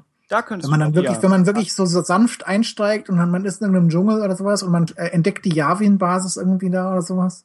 Und man sieht währenddessen die Credits und man weiß überhaupt nicht, was passiert und plötzlich passiert irgendwas. Also ich meine, teil, auch- teil, ja. Teilweise wird es ja auch clever genutzt, ne? Indiana Jones ist es so, oder? Da, da Ja, siehst du die ja, Credits richtig, zu Richtig. Beginn. Ja. Gut, Aber gut, Empire. Steve Spielberg ist auch in der Gilde. Ach so. Ja, genau. Steve Spielberg ist ja auch in der Gilde, möchte man auch sagen. Ah, ja. Ja, okay. Ja, wo waren wir stehen geblieben? Bei der beim. Lauftext, ja. Wir waren stehen geblieben, bevor wir angefangen haben. äh, also das Ganze geht wieder einmal los mit einem Sternzerstörer, wie alle klassischen Trilogieteile und wie alles von Timothy Zahn. Und wieder folgen wir so ein bisschen einer Kapsel runter zum Planeten, wenn man das als Zitat von Episode 4 sehen möchte. Und wieder ist so ein bisschen der erste Charakter, den wir sehen, in deutlichen Anführungszeichen ein Droide. Also es hat leichte Parallelen. Wir tauschen die Sandwüste gegen eine Eiswüste. Es hat ein bisschen was New Hope-mäßiges. Ähm, hat irgendjemand eine Idee, was der Probe Droid sagt? Er ist ne Bisch, ne? Er ist ne Bisch. Gut, dann weiter im Text. Weiß ich nicht, ich hatte das heute mal gegoogelt, aber es kamen keine vernünftigen Antworten dabei raus. Irvin Kirschner is a bitch. Das scheint mir etwas zu kritisch. Da hätte die Directors Guild bestimmt auch ein Problem mit. ja, Aber eine Irgendwo- gute Diebelei, die Directors Guild. du meinst der Ich find's Probe Droid Fluch? ja, Ich, kann ich sein. finde es ich find's eigentlich seltsamer, dass der überhaupt was sagt, weil eigentlich sollte er ja unauffällig sein, oder? Wenn er Mit nicht wem so spricht er, sondiert. Also, Stimmt. wenn er, wenn er dauernd er- Selbstgespräche führt, das spricht irgendwie nicht für ihn irgendwie. Er, sch- er schlägt in einem gigantischen Krater auf den Planeten ein und fängt an zu reden. Also es ist nicht unbedingt Spionageleistung, ja. Aber nun gut. Ähm, dann haben wir, ich glaube, der erste Shot danach ist gleich, dass man, dass man Luke Skywalker sieht auf dem Town Town. Wo man noch nicht weiß, dass es Luke ist natürlich am Anfang, ne? Dann hat man diesen wunderbaren Tracking-Shot da so ein bisschen Mhm. von dem Town Town, Mhm. was anscheinend auch eine Meisterleistung technischer Art war. Ja, Weil sie ja irgendwie anscheinend dann wirklich Motion, ähm, wie heißt das Ganze? Nicht Stop, Stop Motion, Motion? sondern Go Motion war das dann oder sowas, oder? Oder Motion Control, wo sie, glaube ich, Kamerabewegungen wiederholen konnten. Nee, so. nee, das meinte ich gar nicht. Ich meine, war das nicht statt, dass sie dann Stop Motion weiterentwickelt hatten? Damit sie einen Motion Blur irgendwie in das Ganze Ah. reinkriegen, das Ganze echter Ja, ja. aus. Art. Okay. Ja. Hm, das macht Sinn. Stimmt. Und also irgendwie, an- als Dennis Murren das bekommen hat, oder was, Phil Tippett, keine Ahnung, sie haben jedenfalls die Aufgabe bekommen und dachten, oh mein Gott, das geht doch gar nicht, keine Chance. Und Mhm. 15 Minuten später hatten sie das Problem gelöst anscheinend. also, okay. Ist halt ILM, muss man sagen. Ah, ja. Nicht, nicht schlecht. Ähm, ja, die Tauntowns tatsächlich, ich meine, man hatte, man konnte ein paar äh, Rückmeldungen aus der Zeit damals lesen, wo sich einige Zuschauer über die Tauntowns beschwert haben, dass die nicht komplett glaubhaft gewesen seien. Äh, ich als Kind komplett überzeugt. Also erst als ich das Making-of-Buch gelesen habe, habe ich angefangen nachzudenken, wie sie das überhaupt gemacht haben. Das gleiche bei den ATATs, das gleiche eigentlich bei allen in Star Wars, allen Sachen. Also ich bin, bin glaube ich, extrem leichtgläubig, was das angeht und, und einfach zu überzeugen. Ähm, und ich finde diese, diese leicht hakeligen Stop-Motion-Bewegungen oder Go-Motion dann von den Towntowns nach wie vor irgendwo sympathisch. Weil man denkt, es sind zumindest, es sind ja auch keine irdischen Lebensformen. Also wenn die sich halt so ein bisschen ruckelig und komisch bewegen, dann ist es das halt. Was? Du machst Das dir ist deine gerade- Welt schon Das schön, ist ja ne? gerade meine Kindheit. mein gutes Recht. Ähm, dann, Also ich finde vor allem in den Nahaufnahmen, in den Nahaufnahmen sind die Towntowns super, weil auch zum Beispiel Mark Hamill, der, der, der, der Touchscreen ja so ein bisschen am Hals und so Ja. und kraut ihn quasi ein bisschen. Das finde ich, also ich meine, das sind total subtile, witzige, einfache Sachen, aber ich finde es schon gut gemacht. Mark Hamill ist auch drauf reingefallen. Ja, viel, viel vom Film lebt generell davon, dass er, dass Mark Hamill mit unbewegten Objekten zusammenarbeitet, indem er sie komplett für voll nimmt. Und er ist im, Nach im Nachhinein vielleicht nicht zufrieden damit gewesen, dass das sein Job war bei dem Film, aber er macht es gut. Und ich weiß nicht, ob, ob Harrison Ford das, wenn man eh so ein bisschen über der Sache steht und das alles mit dem Augenrollen betrachtet, ob man sich da dann genauso drauf einlassen kann. Wobei auch er sich ja wirklich in die Sache reinwirft. Denn seine damalige Partnerin nicht. Vielleicht war die auch ein eher lebloses Objekt. Das ist schnell eskaliert, muss ich sagen. Hätte ich jetzt nicht gedacht. Also eine Stunde oder so, okay, aber jetzt. Alles klar. Das ist ein, bleibt ein Problem. Äh, ja, der Film geht wieder, oder beziehungsweise er geht erstmals so wirklich mit Luke los. Ich glaube, ursprünglich war der Plan ja auch für Episode 4, dass man irgendwie Luke sieht und wie er mit dem Fernglas irgendwas Nee.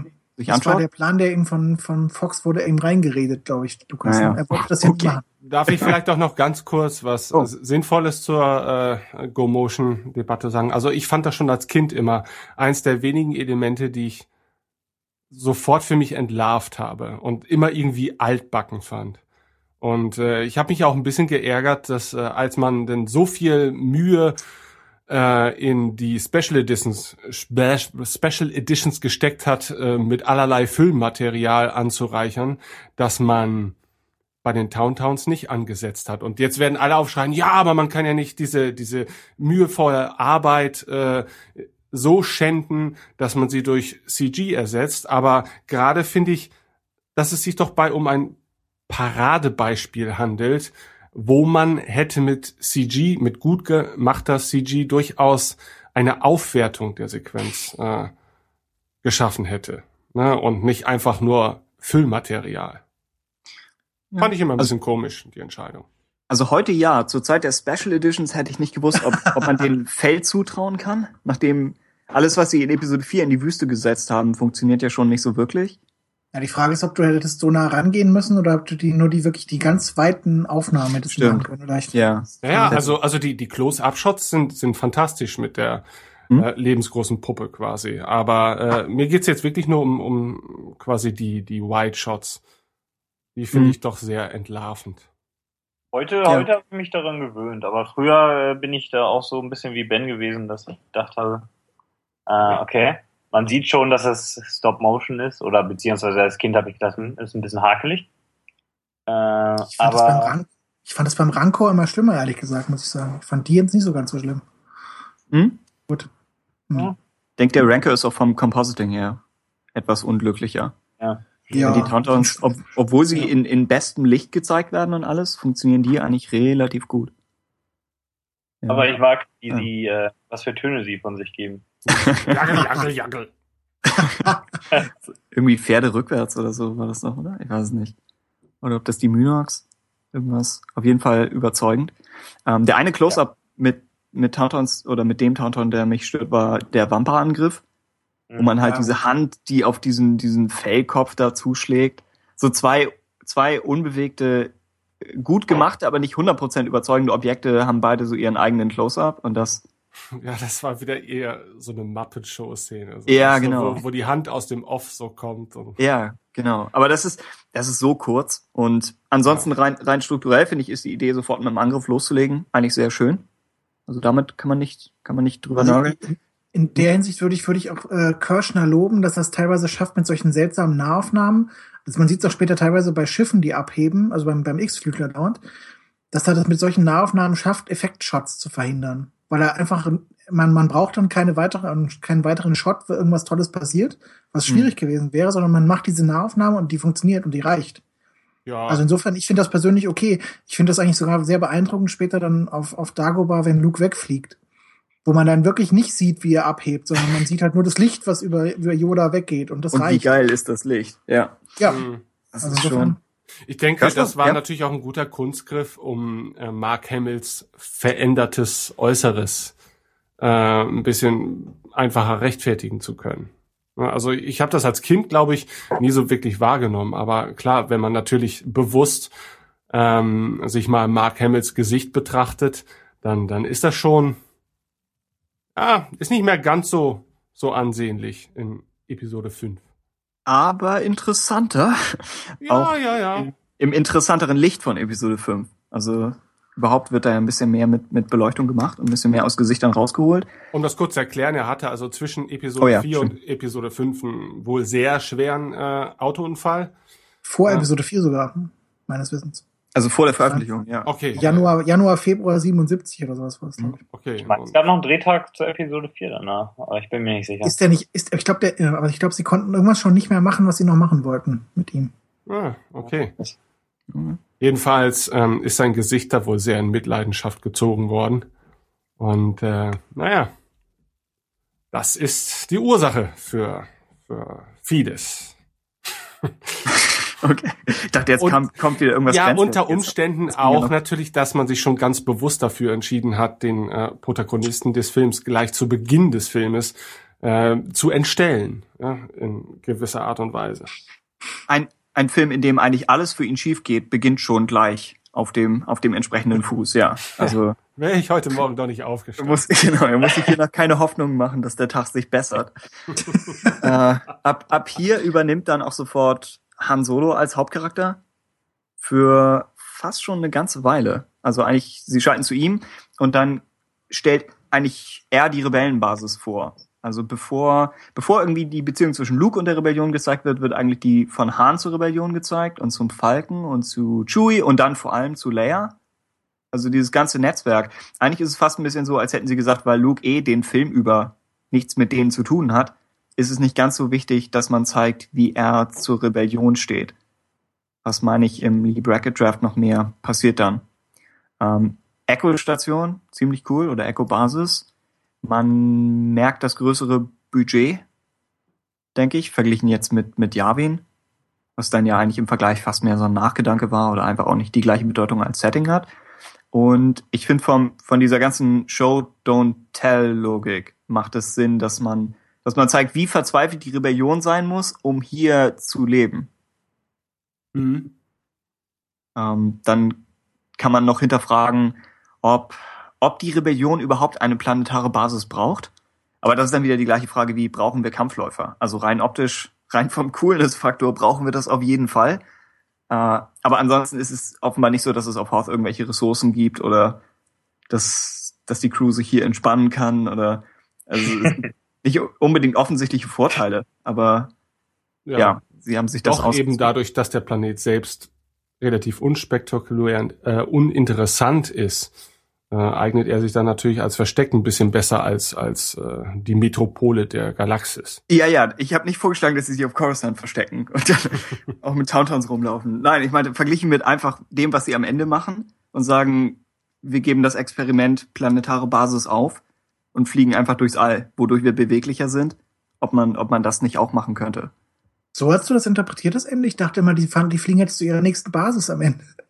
Suchen sich Es was gibt- Neues. Es wird die entsprechenden Comics und EU-Bücher geben, aber ja, ich weiß nicht, am Ende, am Ende brauchen sie wahrscheinlich Planeten überhaupt auch, um, also weil, weil auch sich planetare Regierungen ihnen anschließen. Also das macht, macht schon Sinn. Ich habe damit jetzt auch kein Problem. Es ist einfach nur, was mir, was mir als Gedanke durch den Kopf ging, weil sie so, weil sie so viel Zeit investieren müssen, äh, sich überhaupt gegen den Planeten zu verteidigen. Aber du Eigentlich bringst ja- einen echt auf die Idee, weil ich meine, eigentlich, wenn ich mir so im EU sich zurückerinnere, ich glaube, die Marvel-Comics hatten dann nach die Rückkehr der Jedi-Ritter war die Hauptbasis der Rebellion eine ganze Weile Endor, ne? Ich glaube, die saßen da sehr, sehr lange noch auf diesem, diesem Mond rum. Bei den Ewoks. Oh Gott. Ja, ja, ich glaube schon. Ich glaube, da gab es doch irgendwie diese Zwischenphase, bevor sie neue Republik waren, aber nachdem sie Allianz waren. Praktisch Waren bevor sie Coruscant hatten. Ja, gut, aber ja, ja, das auch, ja. Und dann natürlich in Dark Empire hatten sie ja noch mal eine eigene, einen neuen ge- geheime Basis irgendwie. Mhm. Also insofern, ja, das mit dem Basishüpfen ist schon interessant. Irgendwas wird auch in Aftermath erwähnt, meine ich, wo sie versuchen, ihre Regierungsgebäude und so zu bauen. Auf, auf Chandrilla, wo Mothma herkommt. Chandrilla. Ja, Ja, ja, ja. wo da. Ja, also am Ende brauchen sie es. Es hat in, in Episode 5 hat's thematisch den interessanten Effekt, dass man wieder so eine Natur gegen Technik Sache drin hat. Und wieder schneidet die Technik nicht gut ab. Wie sie eigentlich sagen, Scanner funktionieren nicht. Äh, R2 kann nicht wirklich viel wahrnehmen. Sie schaffen es nicht, die Snowspeeder früh genug zum Laufen zu bringen. Also das ist alles, passt in, in das Thema so ein bisschen rein, was dann ja auch in den anderen beiden Filmen ist. Ähm, es ist, würde ich sagen, Echo-Basis ist so mein Favorit unter den Sets. Also wenn sie, vielleicht so als, als gesamten Komplex, also die Carbonitkammer finde ich cool designt, aber wenn, wenn sie jetzt in Disneyland überlegen würden, was, was bauen wir als Museum zum Durchgehen, dann würde ich mir am ehesten Echo-Basis wünschen. Ich glaube, das passiert nicht. Ich glaube, die bauen schon gerade neuen Planeten und die bauen doch irgendwie die Ja, Kantine. ja, sie haben das, sie haben es angekündigt, aber man wird ja noch träumen dürfen.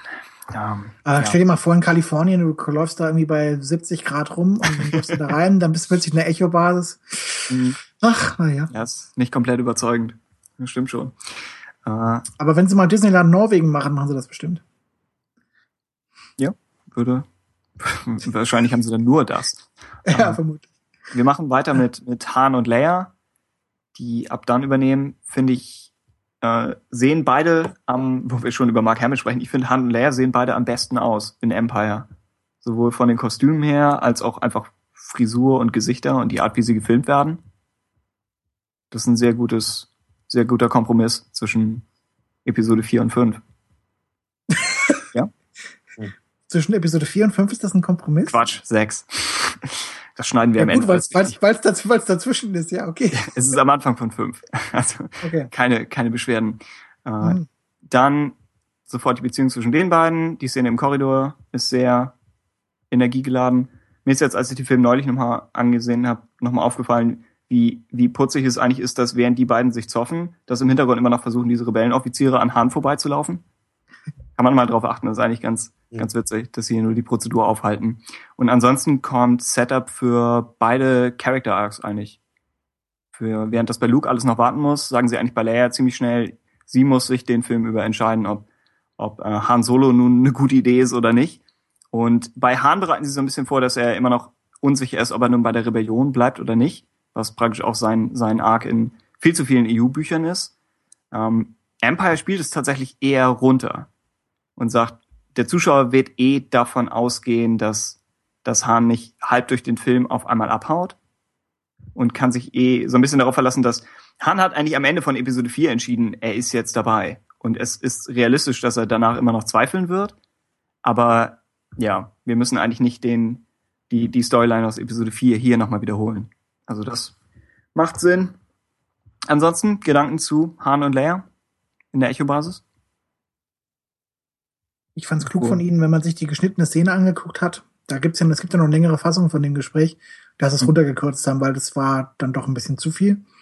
Ansonsten finde ich es sehr niedlich, wie sie, wie Han sie dauernd äh, aufzieht mit irgendwelchen seltsamen Namen, hochdurchlauchtigste und ich weiß nicht was alles. Ja.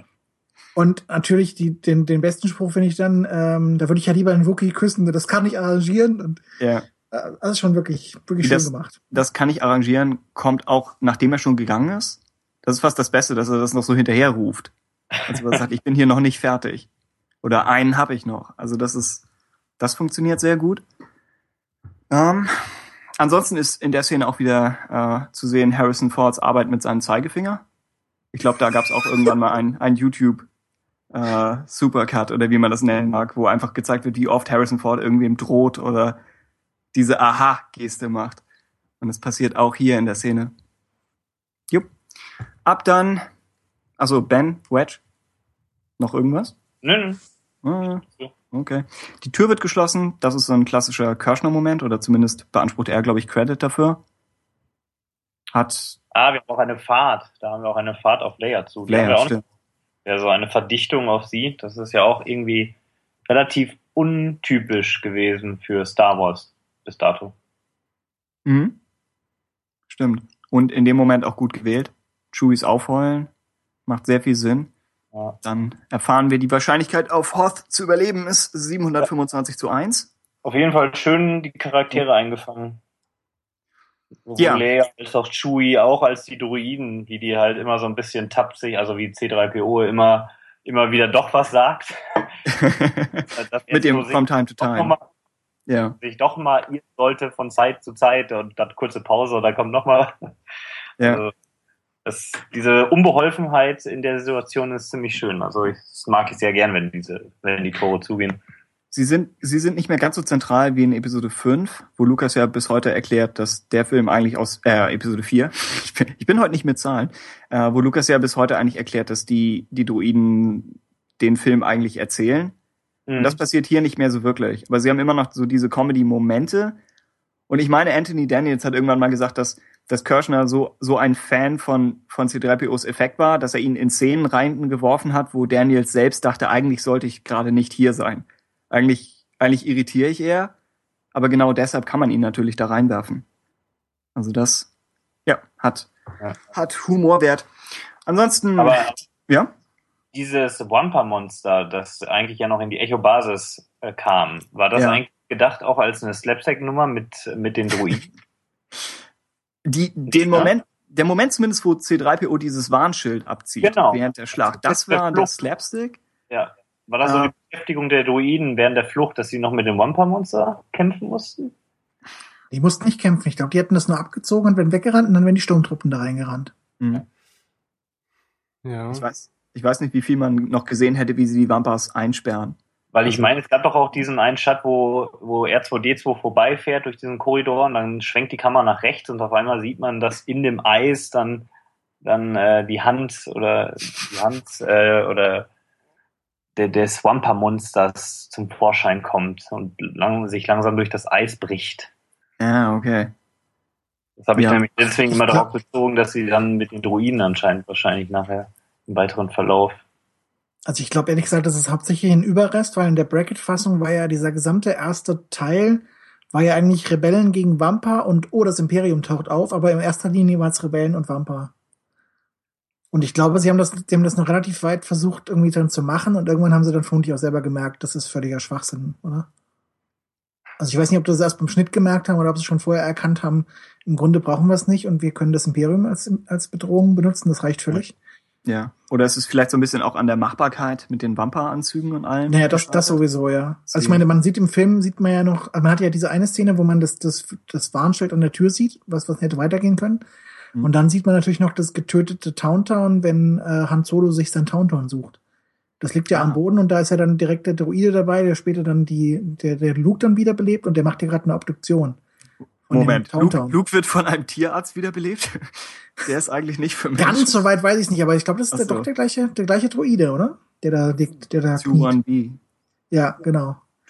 Und der, der guckt ja gerade, was mit dem armen Towntown passiert ist. Das wurde ja anscheinend auch von Wampas gewünscht. Ja, okay. Also, tja.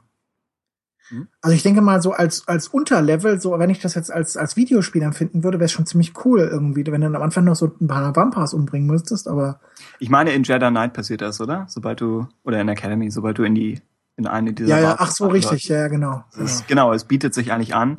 Und hier ist es, sie verwenden die ganze Wampa-Höhlen-Angelegenheit, um, um eigentlich Zeit zu füllen oder na, um, um ein bisschen Spannung drin zu haben, bis das Imperium auftaucht.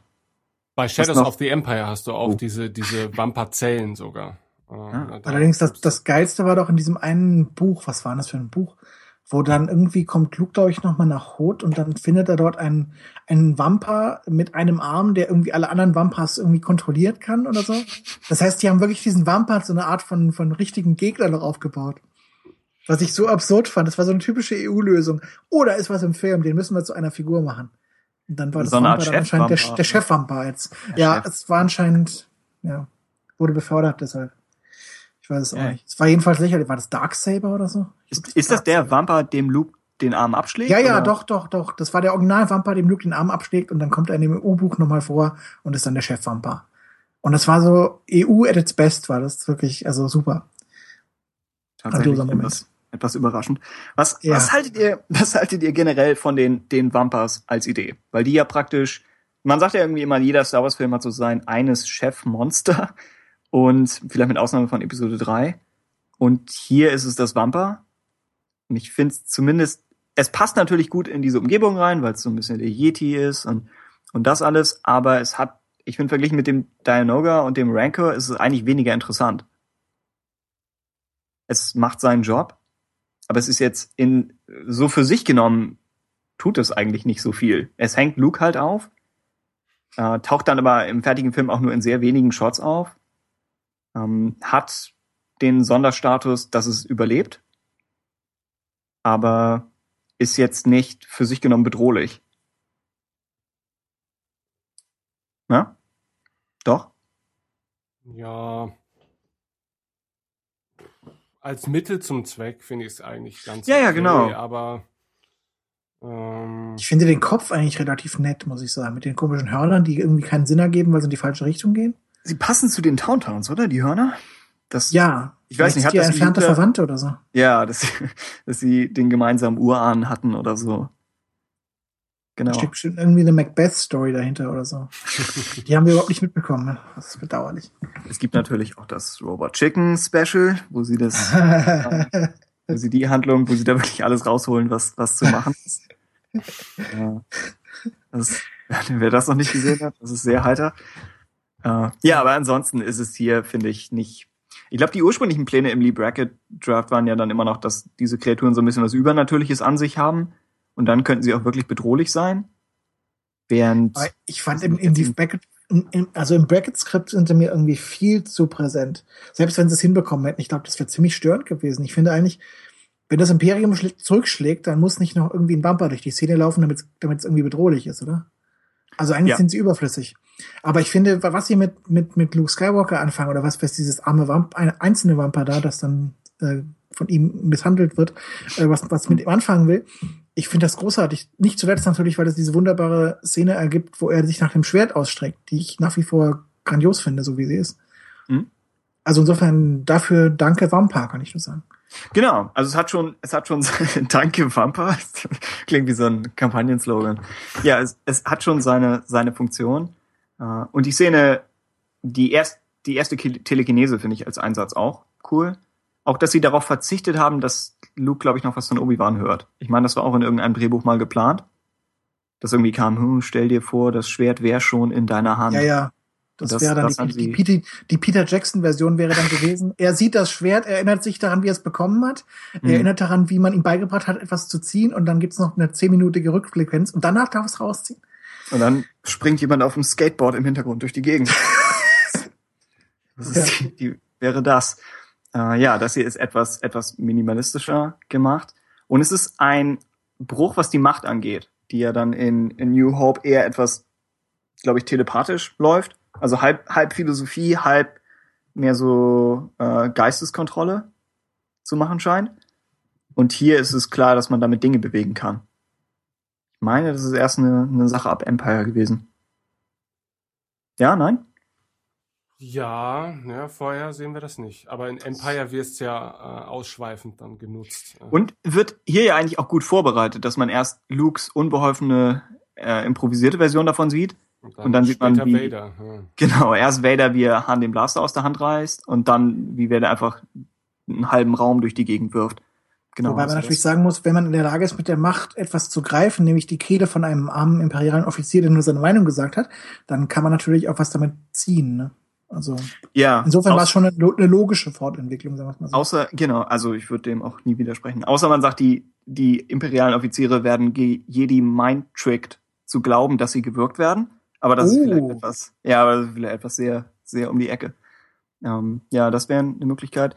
Dann hatte ich irgendwo die Theorie gehört, dass sie, dass Lukes telekinetischer Machteinsatz die Sache ist, die Bens Geist auf den Plan ruft. Was auch mehr so ein klassisches Forending ist. Muss man nicht, braucht man nicht. Funktioniert auch so. Ich glaube nicht, dass es einen, einen Obi-Wan Ein- und Ausschalter gibt. Das halte ich- Nein, aber das irgendwie vielleicht arm. oh, hier wurde gerade die Macht genutzt. Und dass er denkt, ja, sehe ich Das, mir an. das wäre ja, lä- das wär ja lächerlich ohne Ende, oder? Also, nee. Ja, das ist auch nichts, was ich unbedingt glauben möchte. Ähm, ja, dann wollen wir schon über Alec Guinness sprechen, darüber, dass er zumindest für einen halben Drehtag zur Verfügung stand. Trotz seiner Augenoperation hat er in die Kamera, äh, in, die, in die hellen Lichter geguckt. Das muss man ihm auch hoch anrechnen. Ja, man sieht ihm nicht an, dass er schon wieder etwas älter und, und zu dem Zeitpunkt auch noch krank war. Genau. Und er hätte es nicht machen müssen, wenn er eh schon nicht äh, Star Wars vielleicht als seine, seine beste Arbeit oder als den anspruchsvollsten Film angesehen hat. Dann war er nicht verpflichtet, noch in zwei weiteren Filmen davon mitzuspielen, aber am Ende hat er es gemacht. Also auch da Daumen hoch. Ich finde das ist auch wieder so ein Beispiel, wo man sieht, äh, diese ganzen Sachen von wegen, er hat's gehasst und so weiter. Es stimmt einfach nicht. Ich glaube, er hat Episode 4 durchaus genossen, weil er etwas spielen konnte, was völlig anders mal war. Und Episode 5 hat er dann aus Dankbarkeit gemacht und Episode 6, okay, weiß ich nicht, Episode 6 vielleicht auch noch mal, ne? Aus Dankbarkeit in erster Linie. Weil, weil man, weil er diese Rolle bekommen hat und weil er tierisch Kohle damit verdient hat natürlich, weil er hat ja auch Prozentpunkte, glaube ich, bekommen bei Episode 4. Ja, und bei Also, fünf dann auch er wieder. mal so. bei Episode 5 vermutlich auch wieder, genau. Also insofern, ich, ich glaube nicht, dass er das wirklich ungern gemacht hat. Er wollte halt nicht darauf reduziert werden. Und ich meine, er hat so viele andere tolle Sachen gemacht, da ist es auch kein Wunder. Mhm. Alleine schon Fürst Faisal in Lawrence von Arabien fand ich immer wunderbar. Ich meine, die Brücke am Quai kann man drüber streiten. Ich fand die noch nie so toll, aber okay. Äh, aber davon abgesehen, ja, ich meine, er hat tolle Sachen gemacht. Er wollte nicht darauf reduziert werden, ist ja auch okay. Aber dass er es wirklich ungern gemacht hat oder dass man ihn quasi zwingen musste, das halte ich doch für sehr albern. Ja. Ja, wahrscheinlich eher, dass, wenn es gerade nicht sein, seine, sein bester Moment war, also gesundheitlich, dass eher das ein Faktor gewesen sein könnte, aber dass er es sonst auf jeden Fall gemacht hätte. Ja, ich möchte das glauben.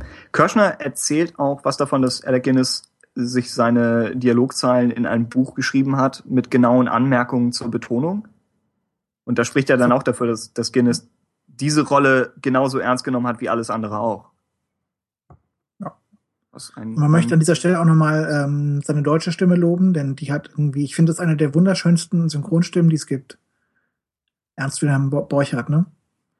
Ich Okay. finde, der hat eine so wunderschöne Stimme. Einfach nur wirklich schön. Die möchte man eigentlich den ganzen Tag zuhören, finde ich. Ist, ich mag diese Stimme sehr, ich weiß auch nicht. Ja, wobei sehr- bei seiner erhabend. deutsche Tonspur ähm, so ein bisschen verhunzt wurde im Laufe der Jahre, oder? Da wurde so viel dran rumoptimiert, ähm, dass er sich so lispelig anhört.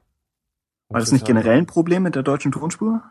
Ich finde, es nur er? fällt gerade bei Episode 5 besonders auf in der Szene auf Dagobah, ne, wo er dann als Geist auftaucht. Da, wenn man sich einbildet, er würde lispeln, dann, dann tut das tatsächlich. Ne? Und er, er, er tut Aber ist es immer noch so? Ist es in der letzten Fassung auch noch so? Ich Weil die haben meine, noch gesagt, dass es hätten, auf der aktuellen. Blu-ray-Fassung immer noch so ist, ja.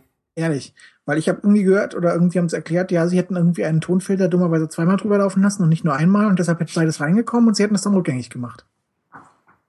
Kann natürlich sein, dass sie innerhalb, also dass sie dann, dann eine zweite Auflage des gleichen Produktes dann auch mal rausgebracht haben. Dann habe ich wohl Pech gehabt, aber Okay. ähm, Weiß nicht. Ich habe mir neulich die, die deutsche Tonspur von der alten DVD, von diesen Doppel, Doppelversionen mit der alten Version noch drauf. Die hatte ich mir mal versucht, nur als Audiodatei aufzunehmen, um sie praktisch als Hörspiel zu hören, leicht improvisiert. Und ich meine, das ging noch was. Das ist mein Leben. Äh, Und ich meine, das ging sogar noch in Ordnung. Aber ich habe da vielleicht auch kein gutes Gehör für. Also kann ich, kann ich nicht viel zu sagen. Um die, die Wampa-Szene noch kurz abzuschließen, äh, es wäre der erste von drei Momenten, wo Luke kopfüber ist im Film. Tja. Und damit machen wir auch schon weiter mit vermutlich Hans Rettungsmission. Ich finde es cool, dass du solche Statistiken führst, muss ich sagen. Das ist super. Weiß ich nicht, ich fand, fand das witzig. Fand, ja, ich hatte überlegt, ob man das dann irgendwie versuchen kann auszuweiten und zu sagen, oh, sein, es ist, passt zu seiner Charakterentwicklung, weil der Held aus dem ersten Teil plötzlich die Welt steht Kopf sozusagen. Ja? Aber ich weiß nicht, ob, ob das wirklich Absicht an der Sache war oder ob es einfach nur ein weiterer Fall von äh, Also dem, sagen wir mal so, wenn, wenn, wenn Ja. das Vampir ihn umgekehrt äh, eingefroren hätte, wäre es, glaube ich, scheiße gewesen für ihn. Äh, sorry, du meinst, wenn er richtig so rum sagen. dasteht? Ja, naja, wenn er dann mit dem Vampir Kopf eingefroren worden wäre und dann, Oder? Ach so, er. ja, ich glaube, das wäre unangenehm. Ich glaube, er sollte dankbar sein dem Vampir, dass es umgekehrt war.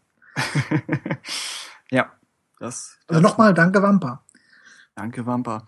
Äh, weniger danke Tauntaun, das dann aufgeschnitten wird, um als, als Zelt oder Schlafsack zu dienen.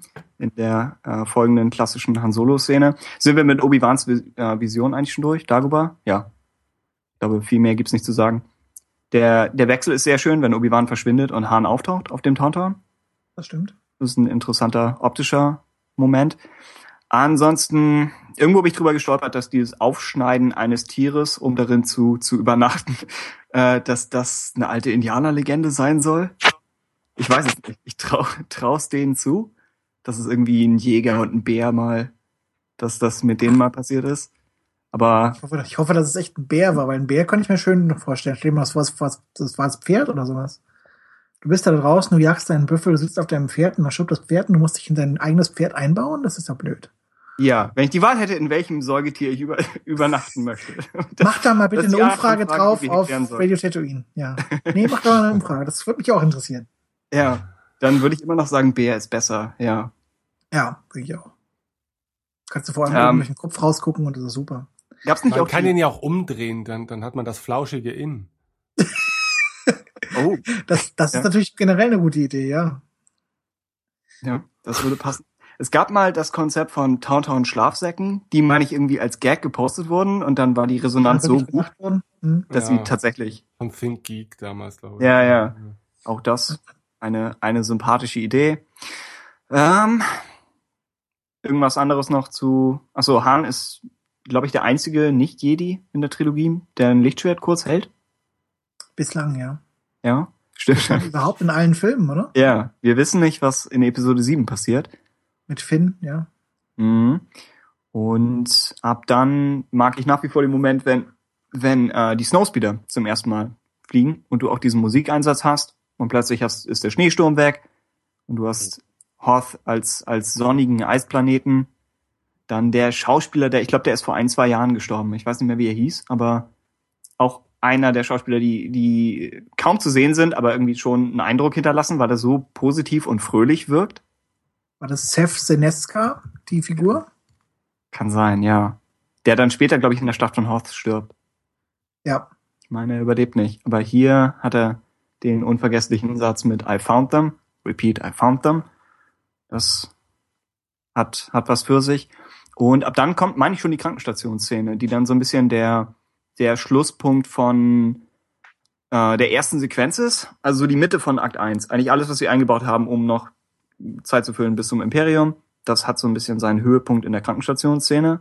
Äh, wir hatten über den Luke-Leia-Kuss eben schon so ein bisschen gesprochen. Das, das einzig Relevante, was ich noch hinzufügen möchte, ist, dass es sich lohnt, auf C3POs Reaktion zu achten. Er steht die Ja. ganze Zeit irgendwo im Hintergrund und sobald der Kurs losgeht, tippst er sofort ganz schnell nach vorne, guckt erst, was da los ist und guckt dann zu Hahn. Also er sagt, sehen Sie das? Finden Sie das gut, was hier passiert? Und dann guckt er wieder zu den beiden. Und die ganze Zeit Chewie macht auch irgendwas in der Richtung. Also die, die sind die, die, die wirklich interessante Reaktionen haben. Äh, Und ansonsten hat die Szene, glaube ich, noch die einzige, ja, die Besonderheit, dass sie die eine ist mit allen Hauptfiguren in Episode 5. Und das ist die einzige Szene, glaube ich, in der ganzen Saga, wo Han äh, Chewie beleidigt, oder? Mit Lach nur, du dämliches Pelzvieh. was, was, Was ich nach wie vor grandios finde, ja. Ja, ja, ja, es, es passt hier. Er ist generell in dem Film ein bisschen unzufrieden mit Chewbacca und Chewies Reparaturbemühungen. Aber ich glaube, das ist die einzige deutliche Beleidigung, die er loslässt.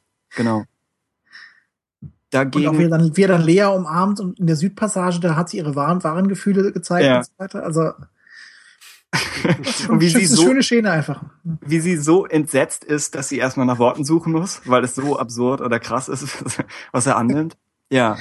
Ich habe früher als, als Kind nicht begriffen, dass die Südpassage, dass es etwas in der Echo-Basis ist. Ich dachte, Ach das wäre so. irgendwo anders auf einem anderen Planeten passiert. Aber ich glaube, es ist die Echo-Basis, oder? Ich hatte das immer mit so einem Comic in Verbindung gebracht. Wie ist der? War das? Der, da gab es mal einen Valentins-Comic. Ich weiß nicht mehr genau, wie der hieß. Hieß der nicht einfach Love oder so? Oder Nee, Westpassage? der hieß nicht. Ich weiß nicht mehr genau, wer hieß. Jedenfalls irgendwie ähm, Han bringt irgendwie Lea auf den auf nach Hot runter und dann ist aber ein Schneesturm und dann stürzen sie irgendwie ab Mhm. und dann sind sie mal gemütlich eine Nacht zusammen. Also bevor bevor der Film losgeht. Ja, Also ja. nicht, dass nicht, dass irgendwas Ernsthaftes passieren würde oder so, aber sie kommen sich durchaus näher, muss man sagen. Und da dachte ich immer, das ist die Südpassage, weil sie in der Südpassage abgestürzt sind. Aber gut, keine Ahnung. ja, ich hatte es nie genau auf die, die Szene im Korridor vorher bezogen. Aber ich vermute, das ist, Ach Was- so, darum was- ging das. weiß ich Okay. nicht. Könnte, könnte sein. Nee, das aber Südpassage, na gut, keine Ahnung. Naja. Ähm, Wäre möglich. Ansonsten interessant, dass Han und Luke schon immer noch halbwegs als Freunde gezeigt werden. Also es ist nicht so, dass es gibt ja auch so dieses moderne Love Triangle, was dann dazu führt, dass auch die beiden männlichen Parts sich gegenseitig zoffen. Aber das ist im Bracket Draft war es vielleicht noch ein bisschen drin, dass diese Rivalität da ist. Aber hier in der Version hast du eigentlich ein paar Szenen später, wie sie sich ganz normal und äh, sehr freundschaftlich voneinander verabschieden. Eine wundervolle Nahaufnahme natürlich von Han Solo. Ja. er sieht, Ich finde er generell, also Also Kirschner operiert wunderbar für dich mit Nahaufnahmen. Also auf eine Weise, die ich bei Lukas eigentlich nie so richtig wahrgenommen habe. Also er macht ja immer so diese ganzen Szenen und so weiter und dann baut er immer noch so einen Reaction-Shot ein, so eine richtige Nahaufnahme von denen drauf und die sind dann teilweise wirklich grandios gespielt. Finde ich. Ja. Ist mir jetzt nur mal aufgefallen, als ich es geguckt Ja. habe. Man ist in, in dem ganzen Film ist man in den richtigen Momenten auf den Gesichtern, dann, wenn man es sein muss, wenn man die Reaktion Genau. wirklich spürt. Das, das hat der Film wirklich in einem gutes Timing, guter Schnitt da auch. Ich fand auch an der Stelle, wo, ich glaube, Hahn ist ja oben an dem Falken irgendwo. Und wenn der Shot losgeht, bist du noch unten bei, ich glaube, Luke und Chewie. Und dann schwenkt die Kamera erst nach oben und du siehst, wie die Szene da mit ihm oben weitergeht. Und dann ist der Druide noch an der Arbeit. Also man merkt schon, dass Kirschner sich schon einiges, äh, er hat sich nicht unbedingt immer die einfachsten Sachen rausgesucht. Also diese Szenen hätte man nicht so komplex machen müssen. Du meinst kein einfacher Schuss, Gegenschuss, sondern schon Ja. in einer kleinen. Genau. Und wie die Figuren alle räumlich viel komplizierter angeordnet sind. Das fällt dann auch, also wo wo es mir wirklich aufgefallen ist, bei der Szene, wo der Falke dann abhebt, da und später nach der Schlacht, wo die dann im Cockpit sind. Ich glaube, du hast da vier, fünf, sechs Einstellungen nur von diesem Abheben und das, ich meine, das ist eigentlich viel zu kompliziert. Auf der anderen Seite funktioniert es natürlich super. Aber ich glaube, du hast eine Nahaufnahme von irgendwie Han und Lea rechts. Du hast eine Nahaufnahme von Chewie, du hast irgendwie eine Aufnahme von der Seite, du hast eine Panoramaaufnahme von vorne und ich glaube, du hast noch was anderes. Und eigentlich was Einfacheres hätte es auch getan, vermutlich. Aber Mhm. gut, macht er nicht. Ist auch okay. Wenn, wenn man, wenn, wir müssen es ja nicht zahlen, sondern George Lucas. Also insofern, für uns ist es okay. der, der Film ist für immer, ja. Äh, damit enden dann die ersten 20 Minuten, also alles so an Setup für Hoth und Setup für die Rebellion ist damit durch. Und wir schneiden zum ersten Mal weg von Hoth und zu Vader. Da können wir später noch drüber sprechen. Ich glaube, es wäre einfacher, wenn wir erstmal Hoth zu Ende bringen. Und ja, ich fand es nur bei Vader interessant, dass man ihn überhaupt erst nach 20 Minuten sieht. Ich glaube, in Episode 4 und 6 haben ihn beide ganz am Anfang. Nicht unbedingt immer als erste Figur, aber auf jeden Fall in den ersten drei, vier Minuten. Und hier, obwohl es so eigentlich der definitive Darth Vader-Film ist, wenn man jetzt Anakin Skywalker außen vor lässt, dann ist es erstaunlich, wie lange es eigentlich dauert, bis er auftaucht. Ja. Aber vorher sehen wir die Schlacht um Hoth. Ähm, Gedanken dazu? Daumen sehen wir hoch, nicht- runter? Sehen wir jetzt wirklich schon direkt sofort die Schlacht von Hood? Ja, ich glaube. Also erstmal- Achso, Krankenstation haben wir noch. Wo Luke, Wir waren wo auf- Mark Hamill fast umgekommen wäre. Aber Genau. sonst. Was, wäre der ertrunken was in dem Ding oder was? Nee, da war doch so ein Spiegel, äh, der irgendwie da runtergekracht ist, oder? Der oberhalb dieser Blubbersäule Uh, hing oder so. Und dann hat er wohl Glück gehabt. oh, das kann ich noch gar nicht. Aber die Szene war auch mal länger, oder? Und es war die ja nicht, nicht, gibt es nicht auch eine längere Fassung von der Situation, wie die an der Säule, wie die bei Luke stehen, als er in dem Wasserbad ist? Und es einen Dialog zwischen Han und Leia gibt, wo es darum geht, wie der Gesundheitszustand ist. Hm. Klingt nach etwas, das passiert sein könnte, aber ich glaube, ich habe es nie Nein, gesehen. es gibt Deleted Scenes und da gibt es so einen kurzen Dialog, äh, wie es um ihn steht und er ist weiter in diesem Bad und dann, glaube ich, springt man später erst wieder zu der Szene, die jetzt im Film gelandet ist, wieder dazu, wo dann geklärt wird, okay, es ist nicht, er hat es überstanden und jetzt ist es im Film ja so erzählt, dass dieses Bad eigentlich nur so ein Regenerationsbad ist. Hm. Und im Film war es, ja, es gibt zumindest eine Szene, die darauf hindeutet, dass äh, das wohl mal ein bisschen fraglicher war, ob Luke das schafft. Ja, okay. Aber sie haben es sie haben's rausgeschnitten, weil es eigentlich nicht so wirklich zur Frage stand. Ja, eben. Er, ja. Oder wahrscheinlich, damit der Unfall äh, ein bisschen gerechtfertigt wird, dass Mark Hamill nachher nicht sagen muss, jetzt musste ich da reinsteigen, mein Leben riskieren und jetzt ist die Szene komplett aus dem Film geschmissen worden. Ja. Wobei ich meine, dieser, Bag dieser Bagdad-Tank sieht ja schon noch was aus, ne? Ja. Also, Dafür, dass er eigentlich nur in so einem ganz kurzen Shot drin ist. ist und Mark hat mit Mark Hamill hat seine komische Windel an. ja, es ist nicht der vorteilhafteste Moment für ihn. aber nun gut. Ja. Dafür, dafür kommt er heil wieder raus. Aber Ähm, bevor wir jetzt irgendwie weggehen zur, zur Schlacht von dann, also Ja. ich meine, gut, jetzt explodiert erstmal kurz der, der komische Probe-Droid, was ja auch völlig okay ist für ihn. Mhm. Aber müssen, müssen wir jetzt nicht erst weg von Hood, damit Darth Vader überhaupt nach Hood kommen kann? Wir Weil können noch ist er gar theoretisch- nicht da. Aber dann Also laufen ich wir meine- wieder so Szene für Szene durch Ach alles. so, durch. okay. Alles klar. Weiß ich nicht. Dann Also wir können dann, ja. Ossel springt zu dicht am Planeten aus dem Hyperraum. wird dafür, Ja. glaube ich, getötet. Das ist es Richtig. praktisch. Zu Recht. das ist ein starkes Stück, ja.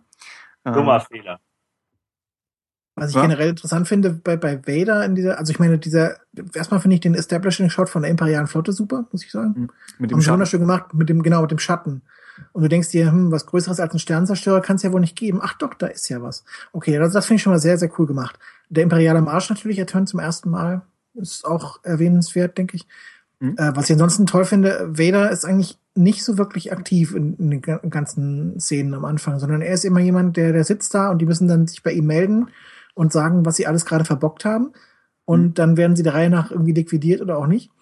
Ähm, aber er wird auf diese Weise, denke ich, mysteriöser. Er wird auch äh, gefährlicher dadurch. Und gerade wenn man dann diese Szenen später sieht, wo man seinen Hinterkopf sieht und der ist so offen und man fragt sich, äh, was ist denn das für einer? Ja. Und so, also er, er, er wird immer mehr zu einem Monster in diesem Film. Im ersten Film war er eher so eine Art von Abziehbild, Standardtyp, der mal so durch die Gegend läuft und ein bisschen macht. Ja. Aber ansonsten ähm, war er nicht so wirklich bedrohlich. Und hier wird er wirklich zu, zu einem Dämon so aufgebaut, so ein bisschen. Also finde ich schon sehr geschickt gemacht. Hm? Ja, Lukas hat, hat gesagt, äh, ich glaube auch irgendwo in den Audiokommentaren, dass er meinte, sie haben immer überlegt, wie können sie Vader, wie können sie daran erinnern, dass Vader böse ist, solange er nur innerhalb der imperialen Flotte agiert. Und Lukas meinte dann auf seine äh, wunderbar trockene Art, der einfachste Weg, das zu machen, ist, wenn Vader einfach fast jeden umbringt. Und in seinen, seinen eigenen Reihen eigentlich. Äh, entweder tötet oder befördert. Was dann auch, ich meine, das EU hat dann auch immer versucht, ein bisschen damit klarzukommen, dass warum Mhm. sollten Leute unter Vader dienen würden oder wollen, wenn sie. Sie sagen, am schnellsten aufsteigen. Ne? Genau, also es kann entweder geht's steil nach oben oder du wirst sofort auf, auf Distanz hin gewirkt. Und das finde ich auch interessant. Das ist ja so ein, so ein Element, was Aftermath erstaunlicherweise aus dem alten EU übernommen hat. Also am Rande. Wird- Ich meine, das wird natürlich in eurem Buchclub ausführlich noch behandelt werden, aber Oh, Aftermath Sahne- wird kontrovers. Das oh ja, ich glaube auch. die Folge, die den aber- Buchclub zu Fall bringt, ja? Aber Timothy Zahn hat ja so ein großes Ding draus gemacht. Ja, die imperiale Elite wurde ausgelöscht, als die Executor äh, explodiert ist. Und komischerweise, das ist ein Punkt, der in Aftermath auch wieder drin ist. Ne? Nach dem Motto, wir haben so viele Leute verloren, so viele gute Leute. Erst auf dem Todesstern waren welche und dann waren jetzt auf der Executor wieder welche. Also er hat so ein bisschen anscheinend schon die Elite um sich gesammelt, nach wie vor. Ja. Und das Imperium in Aftermath hat etwas selbstkritischere Stimmen. Also zumindest die eine Ja. Stimme, die fragt, ob, die darauf hinweist, dass sie eigentlich die Bösen sind. Was auch vielleicht ein, ein überfälliger Gedanke war. Äh, ja, ansonsten, na? Radikal. Ja. Was ich, was ich ansonsten noch sagen wollte, ach so, ich wollte dir nicht ins Wort fallen, aber was ich noch sagen wollte, ähm, die Größe der imperialen Flotte bleibt mir nach wie vor ein Rätsel, muss ich sagen, insgesamt. Also wir haben jetzt ja hier irgendwie, Vader hat fünf Sternenzerstörer und seinen Supersternenzerstörer oder sowas, ne? Glaube Mhm. ich. Ähm, in, in die Rückkehr der Jedi-Ritter haben wir wie viel Sternenzerstörer? 20, 30, 40, sowas rum? Ja. Aber wenn ich dann so nach, nach Aftermath schiele und so generell, das Imperium scheint nicht so, also es war ja mal irgendwie bei, bei Timothy Zahn war ja mal irgendwie sowas wie, wir hatten mal 20.000 äh, von Großkampfschiffe oder sowas. Ja. Oder sowas, oder sogar 20.000 Sternenzerstörer. Und ich habe jetzt nicht mehr das Gefühl, dass das noch der Fall ist im aktuellen Kanon. Sie sind viel sparsamer geworden mit Sternenzerstörern. Wo New Dawn hat einen, Lords of the Sith hat nur einen, Aftermath hat, glaube ich, zwei. Plus noch. Also vielleicht gab es insgesamt dahinter. 100 Stück oder so vielleicht, oder? ja, also man hat also- mehr das Gefühl, dass es wirklich so verschwenderisch wäre. ja, Und sie haben wobei- bei- bei Endor wirklich eine ganze Menge verloren insgesamt. Stimmt, es, es macht Endor als Schlacht dann viel bedeutsamer, wenn sie da so viel einbüßen. Andererseits hätte ich erwartet, um eine gesamte Galaxis zu kontrollieren, braucht man schon mehr als 100. Äh, andererseits war das, waren die ganzen Zahlen auch mit den Klonsoldaten so Die nie ganz, Sinn ergeben. Ja. ja, so ganz hingehauen hat es nie. Also warum sollte es bei den, bei den Sternenzerstörern? Und wie schnell können sie die wirklich bauen?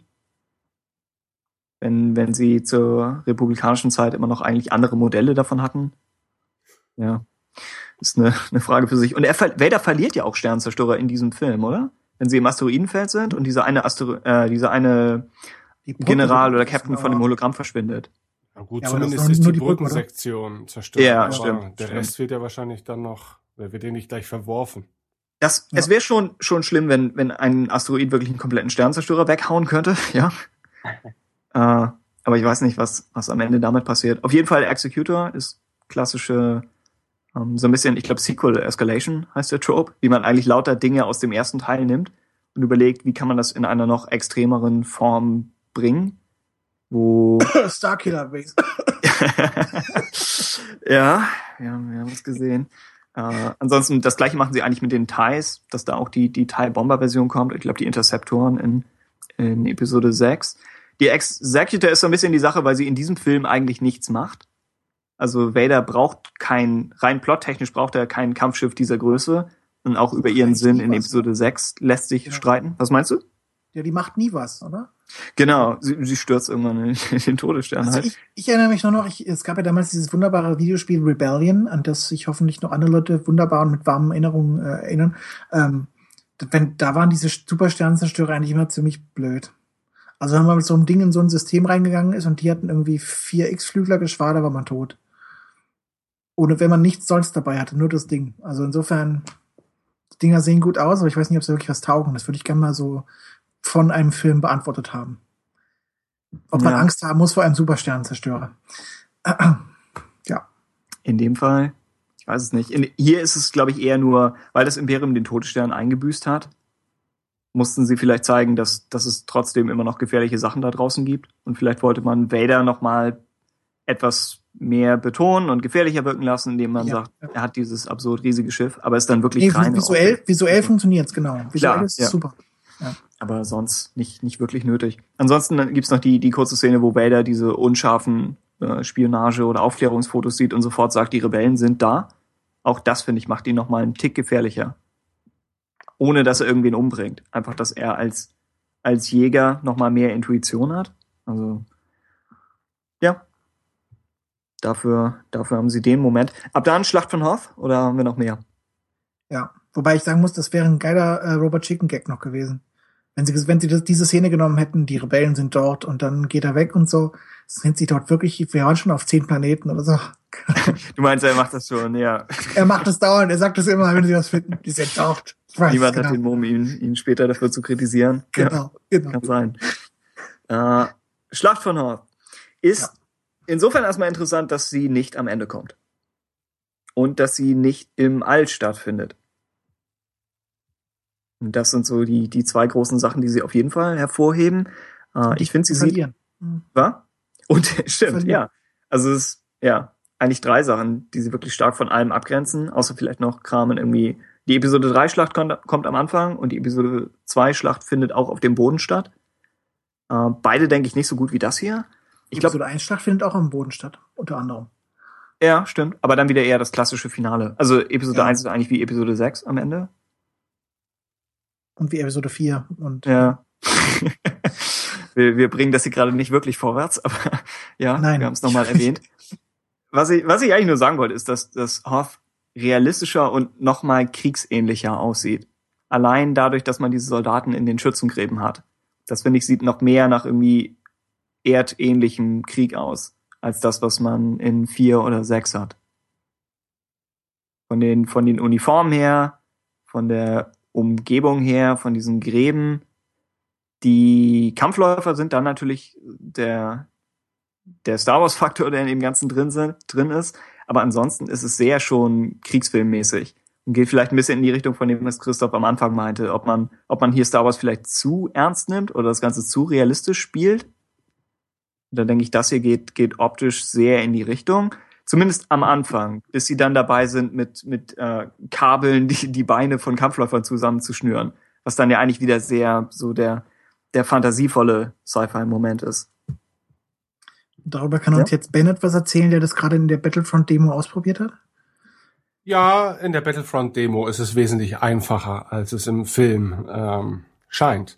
Äh, ich habe auch, habe immer noch so eine Hochachtung davor, wie man äh, mit den damals vorhandenen Mitteln so eine komplexe Szene umsetzen konnte überhaupt. Also ich habe das Gefühl, als die den Drehbuchentwurf gesehen haben oder Skizzen von von dieser Szene, dass wahrscheinlich die die Hände über den Köpfen zusammengeschlagen haben und ähm, grandios.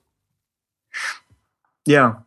Sie haben auch dadurch, dass, dadurch, dass immer noch Live-Action-Footage drin ist oder speziell, ähm, speziell irgendwie auf Fotografien äh, basierende Mad Paintings und dann wieder tatsächliches, tatsächliches Drehmaterial aus Norwegen. Dadurch wirkt es, finde ich, auch nochmal extra äh, realistischer.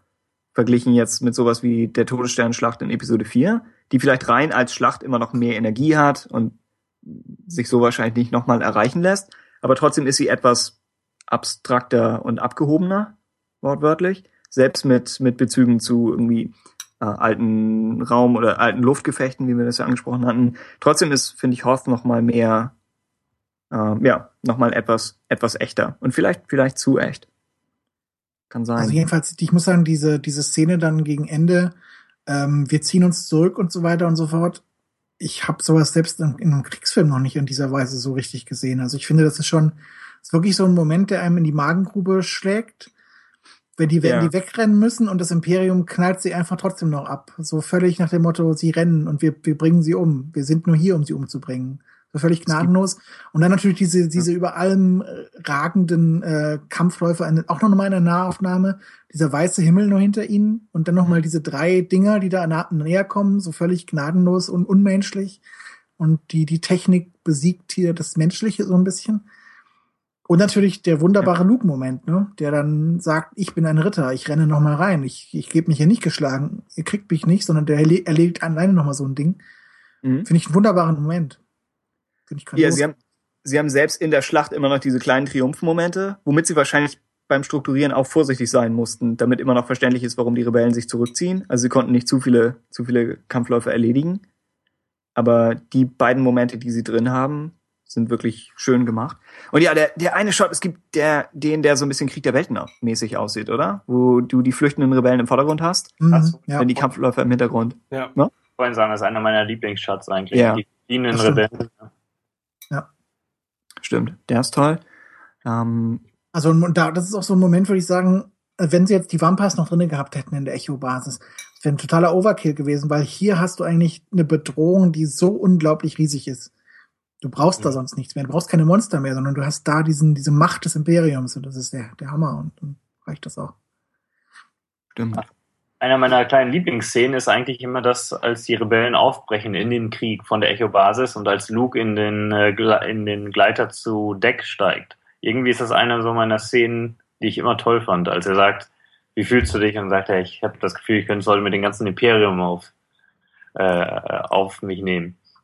Und dann Mhm. starten Luke ja ist aber alle- schon so ein bisschen gereifter, oder? Ja. Luke, Luke reagiert dann schon so, ich verstehe, was ihr meint, aber naja, nee. Er ja, hat schon ein bisschen mehr erlebt als Deck vielleicht. Stimmung der Rebellen und dann heißt es ja, erste Transporter gestartet und man merkt, wie die Rebellen doch äh, in dieser aussichtslosen Lage irgendwie kämpfen und trotzdem euphorisch bleiben.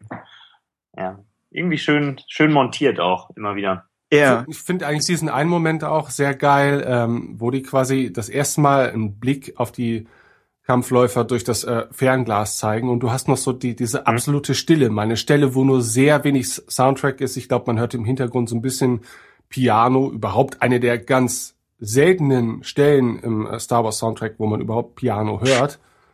Ähm, und dann sieht man quasi einfach nur die Kampfläufer äh, durch das Fernglas und diese absolute Stille und so ein leichtes Stampfen im Hintergrund. Das finde ich einfach unglaublich Gänsehaut äh, mäßig.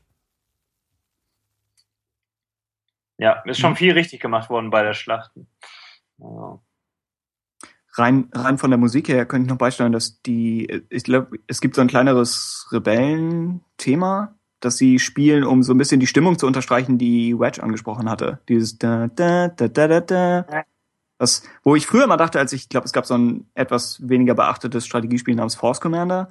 Und in dem Spiel wird es rauf und runter gespielt. Und ich dachte immer, das käme von daher. Aber tatsächlich ist es ganz normal John Williams, nur halt in dem Film längst nicht so präsent, wie man es hätte machen können.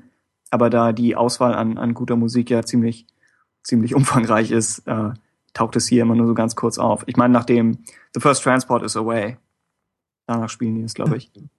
Ja. Was ja von Mark Hamill gesprochen wurde. Zum, zumindest später dann, ne?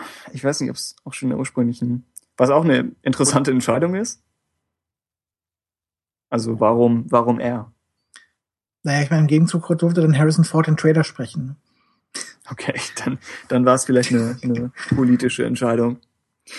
Äh, Mich hat in der Tja. deutschen Version, bei, wenn wir schon bei Synchronsprecher sind, äh, hat Mhm. mich hat in der deutschen Version immer irritiert, dass die Tom Hanks Stimme in Star Wars zu hören ist. Und zwar ist das auch der, der Leia entgegnet und da diese eine Frage stellt, als Leia die Instruktion für die für die Soldaten gibt. Und dann sagt er doch, ein Gleiter gegen so und so viele, oder was sagt er? Ich weiß es nicht genau. Zwei Jäger gegen einen Sternzerstörer? Zwei Jäger gegen einen Sternzerstörer, genau. Und das ist die äh, Stimme von Tom Hanks und die kommt im gleichen Film noch einmal vor. Aber an völlig anderer Stelle. Und zwar in Bespin, als äh, Han Solo gerade mit dem Millennium Falcon ankommt und um Landeerlaubnis bittet. Und dann ist der, der, ich glaube, der Flieger gegenüber, der dann halt kurz kommuniziert mit ihm, das ist ebenfalls die gleiche Stimme. Das hat mich damals immer sehr rausgehauen. Der ist, der, ist zwischen, der ist zwischendrin desertiert und hat sich dann auf Best einen Ja. Job gesucht. Wahrscheinlich. Weil es gibt ja angeblich drei Monate liegen dazwischen oder sowas. War das nicht so? Dass irgendwie die drei Monate brauchen, um irgendwie aus vom, vom, vom Asteroidenfeld nach Bespin zu kommen oder so? Die Frage wollte ich noch später auf euch loslassen, aber Oh, vielleicht ja. sollten wir so. Wir auch gerne später. Nein, nein, ich finde wirklich, der, der Zeitplan von, von Empire ist eine der großen, eines der großen Fragezeichen in dem Film. Also wie, wie viel Zeit der Film überhaupt beansprucht. Gerade Ja. der Mittelteil. Weil sich das Luke-Dagobah-Training sehr viel länger anfühlt als alles, was auf dem Falken passiert. Aber dafür, dass der Falke keine Überlichtgeschwindigkeit hat, müssten sie tatsächlich sehr lange fliegen. Also, ja. Aber ich weiß Die nicht, ob es Frage, die Frage ist aber, was, was Boba Fett die ganze Zeit macht, oder? Der muss ja tierisch langweilen. Der wartet dann ja monatelang dann theoretisch auf Bespin. Genießt dort das Leben. Das ist seltsam. er müsste, nachdem er, nachdem er äh, ihn durch, durch die Müllwolke da folgt, müsste er eigentlich rauskriegen, wohin sie fliegen. Und Mhm. hat dann die Wahl, ob er monatelang hinterherfliegt oder aber einfach am Ziel auf sie wartet, was dann ja die imperiale Flotte macht. Aber alles ist, ist etwas komisch, ja. Aber wo wir gerade bei, bei Stimmen waren, um Hm? da zurückzukommen, ich finde die deutsche Stimme dieser Frau, die sie Achtung, Ionenkontrolle sagt, Ja. die hat irgendwie A was Robotermäßiges und zweitens ist sie irgendwie deutlich cooler als die englische Stimme an der Stelle, finde ich. Ist Das eine markante Stimme, ne? ist Ja. eine sehr markante Stimme, ja. Ist auch die Szene, in der man diesen matt weißen äh, Protokolldruiden sieht, ne? Hinter dieser Scheibe. Das stimmt, ja. Wo ich früher Den immer dachte, es wäre C3PO. Als Kind dachte ich, es wäre C3PO und weil er hinter dieser bläulichen Scheibe steht, wirkt das halt einfach nur komisch. Oder es, es wäre so seine Schneetarnung. Vielleicht. Ja. Auf jeden Fall klingt die Frau, die Achtung Ionenkanone oder Ionenkontrolle sagt, klingt so, als Kontrolle. würde sie die Kanone eigenhändig bedienen, Das dachte ich nämlich auch immer mal. Genau. weil, weil sie halt so gefährlich klingt, ja. Dass sie noch bis zum Ende da sitzt und Schüsse abfeuert. Könnte man sich, könnte Aber man auch sich übrigens diese, die, die Io- Ionenkanone, die kann ja anscheinend mit zwei Schüssen einen Sternenzerstörer ausschalten.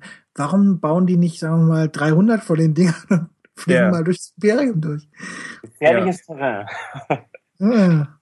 Fragen zu stellen. Aber Ja. das Ding ist schon verdammt mächtig, oder? Also alle Achtung. Selbst wenn die die Schilde unten hatten und normalerweise oben haben, weil sie überhaupt nicht damit gerechnet haben, dass vielleicht was kommt, aber meine Güte. Mhm. Ja. Man sieht sogar so ein bisschen, wie der Sternzerstörer nach unten wegfällt. Was, glaube ich, aber auch eher so ein filmisches Mittel ist. Also warum sollte etwas, das im All schwebt, abstürzen? Außer, außer die Gravitation ist da schon hoch genug. Aber rein filmisch müssen sie natürlich kommunizieren, dass der erstmal kurz erledigt wurde und dass die Transporter durchfliegen können. Also hat schon absolut seinen Zweck. Das ist nicht der erste Fang des Tages wurde. Ja. Ja. Ähm, Habe ich früher auch nie verstanden. Hm? oh, First Catch of the Day, oder? Ja, ich habe früher immer der erste Fakt des Tages oder so verstanden. Ich dachte mir, was soll das? so ein bisschen Trivia-mäßig. So ähnlich wie, wie, wie dieses, wie können wir fragen? Aber nur, dass es bei wie können wir fragen tatsächlich, wie können wir fragen war. Oder? Oder Dann fragen wir wen nee, und warum? Nee, das, nee, er sagt, die können wir fragen, oder? Wo bist du gerade? Episode 4. Da äh, sieht Luke den, den TIE Fighter, wenn sie quasi Ah, Ex-Alderan äh, erreichen Ja, und dann, dann habe ich als Kind immer verstanden, wie können wir fragen? Und ich habe diesen Satz einfach nie verstanden. Ich dachte, Luke wäre einfach nur ein bisschen blöd. er ist ja auch ein bisschen blöd. Er will Imperiale fragen, was los ist. Also. okay. Okay. Ja, gut. Tatsächlich. Ähm, Tja, ansonsten irgendwas noch, was wir zur Schlacht sagen sollten? Äh, wie fandet ihr das mit den Kabeln eigentlich? Die Idee, dass äh, die, so die großen Läufer überwunden werden. Ich habe mich immer gefragt, warum die Kabel dabei haben überhaupt. Aber davon abgesehen war das so eine typische Sache, wo ich sagen muss, wenn die Helden auf, auf coole Ideen kommen, kommen sie auf coole Ideen und das ist eine wirklich coole Idee. Hm. Also ich fand das immer ziemlich cool, um das mal, um das Wort noch mal ein paar Mal zu benutzen. Ja. Ich fand es auch immer ein bisschen, auf der einen Seite ein bisschen konstruiert, aber dann halte ich mir auch immer vor, dass wir ja nun mal den beschränkten Blickwinkel der Geschichte dieser Person, denen dieses Ereignis äh, passiert ist und denen dieser Glücksgriff auch äh, passiert ist, nun mal betrachten. Ne? Und das natürlich auch in 300 anderen Fällen vielleicht nicht so positiv verlaufen ist und keiner die Idee mit einem Abschleppkabel hatte. Ähm, von daher finde ich, finde ich das schon okay. Wobei ich mir auch immer die Frage gestellt habe, was schleppt man bitte mit so einem Kabel ab? Und einen anderen Snowspeeder, das muss ziemlich bescheuert aussehen, wenn der über den Boden schrappt und äh, Die gehen auf Vampirjagd damit, stell dir das mal vor, ey. Das Vampir hält sich so mit den Krallen am Boden fest. Wäre tatsächlich sehr heiter. Ja. Ja, ich Ja. meine, man weiß ja auch nicht so richtig, ich meine, die haben, die haben X-Flügler, die können sie anscheinend nicht benutzen und da wurde meines Erachtens im Radiodrama gesagt, sie müssen irgendwie diese Jäger, damit die überhaupt auf Rot benutzt werden können, müssen sie irgendwie umbauen oder umrüsten oder sowas und das, dafür hätten sie gar nicht die Mittel und deshalb müssen sie diese Snowspeeder benutzen. Aber wieso sie die haben und wo die herkommen, was die sonst eigentlich damit machen, das ist auch irgendwie ein bisschen unklar, oder? Hm. Also sie scheinen eine relativ limitierte Einsatzmöglichkeit zu haben oder können die ins All fliegen zum Beispiel. Sind das Raumschiffe? Nee, ne? Würde auch sagen Glaub- nicht. Sie heißen doch auch, glaube ich, eigentlich technisch gesehen Airspeeder. Also selbst diese Schneesache ist schon leicht zweckfremdet. Okay. Dass sie auch sagen, wir haben bei der Kälte Schwierigkeiten, die Gleiter zum Laufen zu bringen. Also es sind Gleiter keine Jäger, aber könnte auch einfach nur, wie viel man jetzt auf den Dialog geben darf, weiß ich nicht. Also es wirkt so, als ob, als ob das ein weiteres Beispiel dafür wäre, dass die Rebellion einfach mit dem arbeiten muss, was sie hat. Ich Und- frage mich nur, gegen was man die normalerweise eingesetzt hätte. Ich meine, sie, sie eignen sich ja offenbar supi da für, die, für diese äh, Kampfläufer, aber was macht man normalerweise damit? Hm. Ich weiß es nicht, ja. Okay. Na gut, besser nicht fragen, besser, besser nicht fragen. Was? Erkundungstouren. Verschollene Rebellen wiederfinden. ja, aber Ja. kann ja Ja, wirklich ein. Aufklärungsflug sein oder ein Agrarflugzeug oder sowas. Ja, vielleicht irgendwie sowas. Über Rübenfelder. Vor allem gibt es ja schon äh, praktisch einen, Heckschützen, oder? Also Schon das auffällig, ne? Stimmt. Ist, ja, das ist ja nicht für sehr aggressive Farmer, aber es ist nicht unbedingt so, so naheliegend. Du Ja. warst wohl noch nie in der Uckermark. Was ich übrigens mal seltsam finde, weil was sie auch hätten versuchen können, sie hätten ja versuchen können, diese Dinger oben irgendwie anzudocken, ihre Schleppkabel, und dann zum, zur Seite zu fliegen. Die wären doch alle umgefallen, die Dinger, oder? Du meinst einfach, wie man eine Kuh umschubst, um Ja. bei der Uckermark zu bleiben? genau so. Oder? Denkt ihr nicht, dass das funktioniert hätte? Mit zwei von den Dingern oder so? Hm, okay. Also ich Ja, finde die, ja. Eine, ein, ein Ja im Sinne von Nein. aber eine- das Ding ist halt eben, ähm, da riskierst du dann natürlich, dazu musst du ja quasi die, die, äh, eine direkte Verbindung zwischen dem Snowspeeder und dem Teil, äh, und, und dem 8080 bestehen lassen. Und damit riskierst du natürlich, dass es doch schief geht und nicht äh, der. 8080 sich bewegt, sondern nur du. Und zwar dann nur einmal ganz kurz. Und das war's dann. Also von daher schon wahrscheinlich die clevere Variante, äh, die Kabel zu lösen. Okay. Okay, okay, alles klar. Eine, eine weitere Sache, die seit 35 Jahren in Internetforen diskutiert wird, wobei wahrscheinlich nicht ganz, aber äh, warum, warum lässt sich der Kampfläufer zerschießen, sobald er umgekippt ist? Aber die Antwort warum, ist auch einfach warum nur, rücken die Rebellen vor dann in dem Moment? Jetzt irgendwie, oder? Da laufen noch die zwei Rebellen, laufen noch plötzlich aus dem Graben raus und nach vorne. Und da dachte ich mir immer, die wollen das Ding jetzt vielleicht erobern, aber im nächsten Moment wird es dann hochgejagt. Ich weiß nicht, ob das wirklich eine gute Koordination war auf Seiten der Rebellen. Stimmt, ja. Allein, dass, dass die Begründung vorher ist, die, die Panzerung ist zu stark für Laserkanonen. Aber dann kann man sie trotzdem zerschießen, wenn sie umgefallen sind. Also es, es macht nicht wirklich Sinn, aber es funktioniert filmisch. Und man kann sich dann ja immer noch irgendwie einreden, dass es eigentlich Schutzschilde oder so gewesen wären. Ja.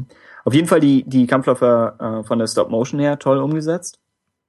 Da f- denke ich, müsste es eigentlich auch noch mal weniger stören als bei den Towntowns, wen es da stört, weil das hier ja wirklich mechanische Objekte sind. Und sie gehen auch im Making-of-Buch drauf ein, wie, wie minimal sie für jeden, für jedes Einzelbild eigentlich die Läufer nur vorwärts bewegt haben. Also was für eine, was für eine irrsinnige Arbeit das gewesen sein muss, die vernünftig zum Laufen zu bringen.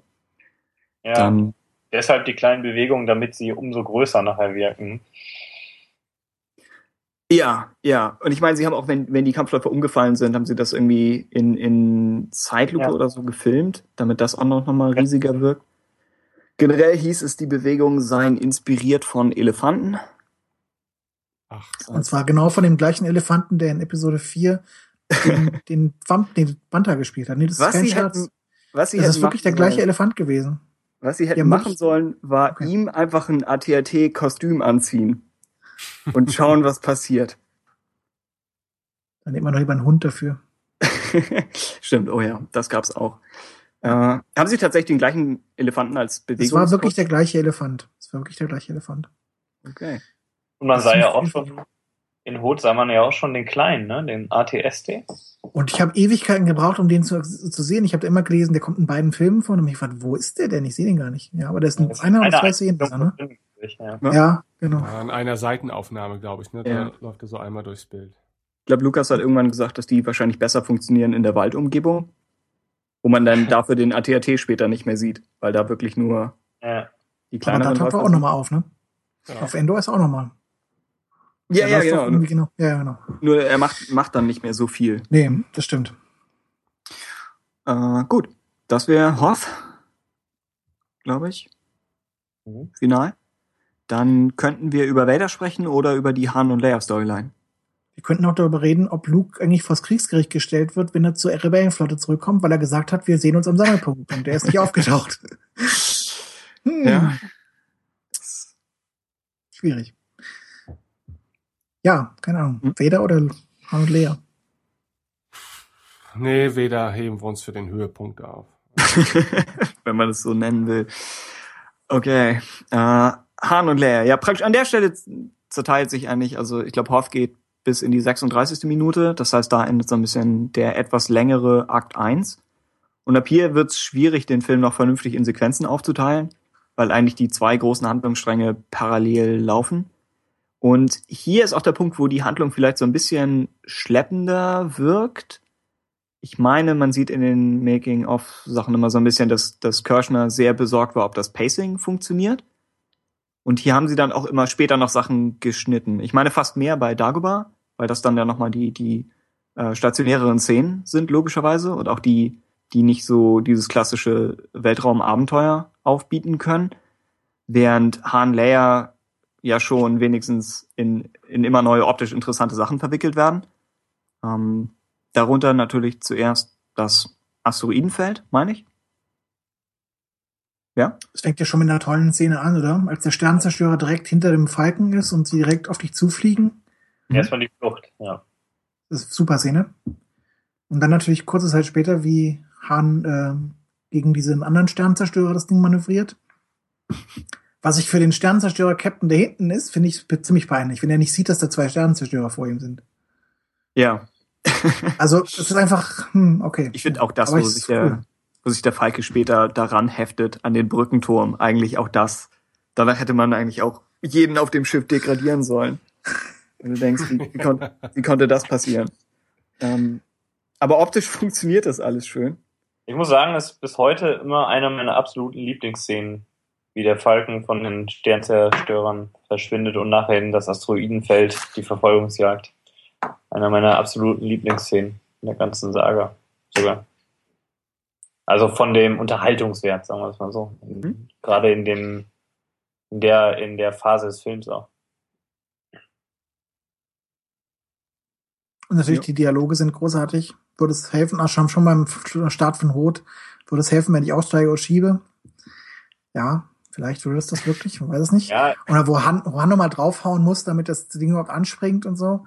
ja, da waren sie ja wirklich anscheinend schon, äh, wussten nicht genau, machen wir es und machen wir es nicht, ne? Die waren sich ja unsicher, ob die Leute das abkaufen würden ihnen. Die Energie im Cockpit ist schon hoch, weil die haben, die sind am Wuseln, hinter denen die Sternzerstörer, dann noch Asteroidenfeld. Das ist dieses permanente nicht zur Ruhe kommen. Der Film Empire ist ja eigentlich ein reiner Fluchtfilm. Und das ist so prädestiniert dafür. Das ist so passend.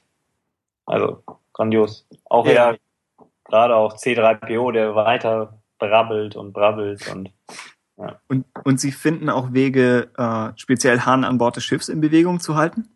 mhm. Also in die Falle hätte man ja auch tappen können, dass man alle vier Ja. oder fünf die gleiche Zeit oder immer den ganzen Film über dem Cockpit hält. Stattdessen turnt er hier nochmal rum und muss nach da rennen. Ähm, Die eigentlich- Dämpfer. Hm. ja, stimmt. Äh, eigentlich ist, ist die ganze, diese ganze Asteroidenfeld oder die ganze Verfolgungssequenz ist ein bisschen so aufgebaut, dass Hahn immer, ihm müssen immer wieder neue Dinge einfallen und er ist eigentlich nur laufend am Improvisieren und muss hier was reparieren und da irgendwas Absurdes oder Riskantes versuchen. Und die ganze Zeit kommt eigentlich eher äh, negatives oder besorgtes Feedback von Leia, Chewie und C3PO. Wobei Also Chewie ist das- noch entspannt. Ich glaube, der kennt das schon, oder? Ja, Ja, Chewie ist einfach nur ein bisschen, rollt vielleicht mit den Augen. Bei Aber dem einen ist er auch etwas äh, skeptisch. Da ja. Diese eine Großaufnahme von seinem Gesicht. und er ist immer mal wieder frustriert, wenn die Technik nicht funktioniert. Also er hat schon nach wie vor so die, die emotionale Reaktion in dem Ganzen. Äh, Also- C3PO ist eh nonstop Panik. Schöner Ah. Soundtrack auch. Der ist Ja. wunderbar. Wunderbar. Angefangen mit der Verfolgungsjagd bis hin nachher, wie sie in die Höhle fahren, wie es dann langsam abklingt. Ganz toll. Und es ist ein Ich muss sagen, mein, mein, Liebling, mein Lieblings-Special-Effekt ist ja extra dieser zweite Teiljäger, der im Asteroidenfeld außer Kontrolle gerät, der so schön blau leuchtet. Wenn er da so wegkurbelt. Ich finde das immer wunderschön. Ich habe keine Ahnung, wie sie es gemacht haben, damit es so schön leuchtet die ganze Zeit, aber es ist sehr hübsch. Und ich muss sagen, ich habe bis heute noch nicht den Stiefel gesehen und ich habe die Kartoffeln noch nicht gesehen. Ich sehe die nicht. Irgendwas haben sie auch später wieder entfernt, oder? haben sie? Ich weiß es nicht. Ich dachte zumindest den Stiefel. Die, bei der Kartoffel denke ich, das stört ja nicht. Ja, die ist drin. Ja, aber beim Stiefel? Weiß ich nicht. Den habe ich auch noch nie gesehen. Ja. Ähm, ansonsten noch zur Musik fand ich, könnte man noch mal hervorheben, dass es eigentlich nicht mal ein wiederkehrendes Thema oder so ist. Also man hat das ja bei, bei modernen Soundtracks, dass in den Action-Szenen dann irgendwas Generisches kommt oder so. Mhm. Und stattdessen hat Williams eigentlich hier, genau wie äh, bei der TIE Fighter Abwehr in Episode 4, hat er trotzdem wieder eine, eine Musik mit Wiedererkennungswert geschrieben, nur für diese eine Szene eigentlich. Selbst Ja. wenn sie dann später nochmal verwendet wird. Wurde sie sonst in der Saga nochmal verwendet? Nein, ne? Hast du ihn wird irgendwie gesampelt in den Prequels? Nein, oder? Nee. Sie würde sich natürlich anbieten in Episode 2, aber ich glaube, sie wird nicht. Nee. Ja. Ich glaube, die Episode 4 TIE Fighter Musik, also das müsste in Endor alles nochmal kommen. Mhm. Und in Aber jedem Star Wars Computerspiel wirst du Ja. dieses Ja, ja. Ja. Stück als äh, Levelstück haben, als Leveluntermalung. Ja, stimmt. Äh, Lukas, Was, was, was denken ihr generell? Welch, welcher ist denn der beste, der, die beste Filmmusik? Von den dreien oder äh, von den, Von den dreien erstmal. Na, aber von mir ist auch von den sechs, ja. Aber für mich einzelstehend finde ich immer noch E- Episode 4 am besten. Also ähm, da habe ich komplett den ganzen Film vor Augen, wenn ich, wenn ich die, die Musik höre. Ähm, und er ist auch eigenständiger als die Soundtracks der äh, beiden nächsten Episoden, wie ich finde. Ja, weil, weil du da sehr viele Akzente hast, die du äh, nicht mehr in 5 und 6 ähm, hörst. Und ja, ich mag es halt am liebsten. Bei mir 4 und 5 sind relativ gleich auf. Äh, ja, bei, bei mir auch. Ich habe jetzt in letzter Zeit mehr so den Soundtrack zu Episode 5 gehört, halt für das hier. Und der, Imperial, der Imperiale Marsch ist halt toll. Also ja, ja, ja, klar. schwer ranzukommen an das. Dann teilweise natürlich auch schon wieder ein bisschen überbenutzt, aber da kann, kann der Film ja nun nichts für. Äh, ich mag ansonsten auch die Prequel-Soundtracks. Also Episode 2 finde ich ein bisschen langweilig, aber 1 und 3 finde ich eigentlich wirklich schön. Und da haben sich dann ja auch schon so viele unterschiedliche Themen angesammelt, dass nochmal wieder mehr drin ist. Und Star Wars startet ja schon mit sehr viel in 4. Also da gibt's ja auch schon mehr für jeden einzelnen Charakter oder für irgendwie das Imperium und alles, als man wirklich bräuchte. Ja. Achso, der Imperiale Marsch auch erst ab diesem Film, ne? Mhm. In Ja. Episode 4 gibt's noch irgendwie dieses provisorische imperiale Thema. Wobei ich es immer schade fand, dass das verschwunden ist. Das, Das, ist, das ist gar nicht mehr. Mhm. Stimmt. Ja, und ich persönlich muss sagen, ich finde, ihr, ihr erwähnt ihn nicht. Ich finde den Episode 6 Soundtrack finde ich eigentlich teilweise wirklich wunderbar. Gerade so irgendwie Luke and Leia und sowas und Father and Son, diese Sachen. Mhm. Dann überhaupt äh, über der Salak-Grube, wie es dann so langsam losgeht. Diese, was in 10.000 Trailern schon benutzt haben, okay, aber trotzdem.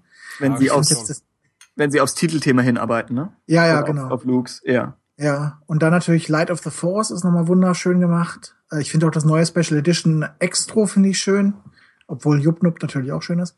Und ich muss sagen, ich finde selbst den Ewok Marsch finde ich unglaublich schön, weil der einfach, der ist sehr, sehr wald, waldlich, finde ich. Also ich finde, ich mag das sehr.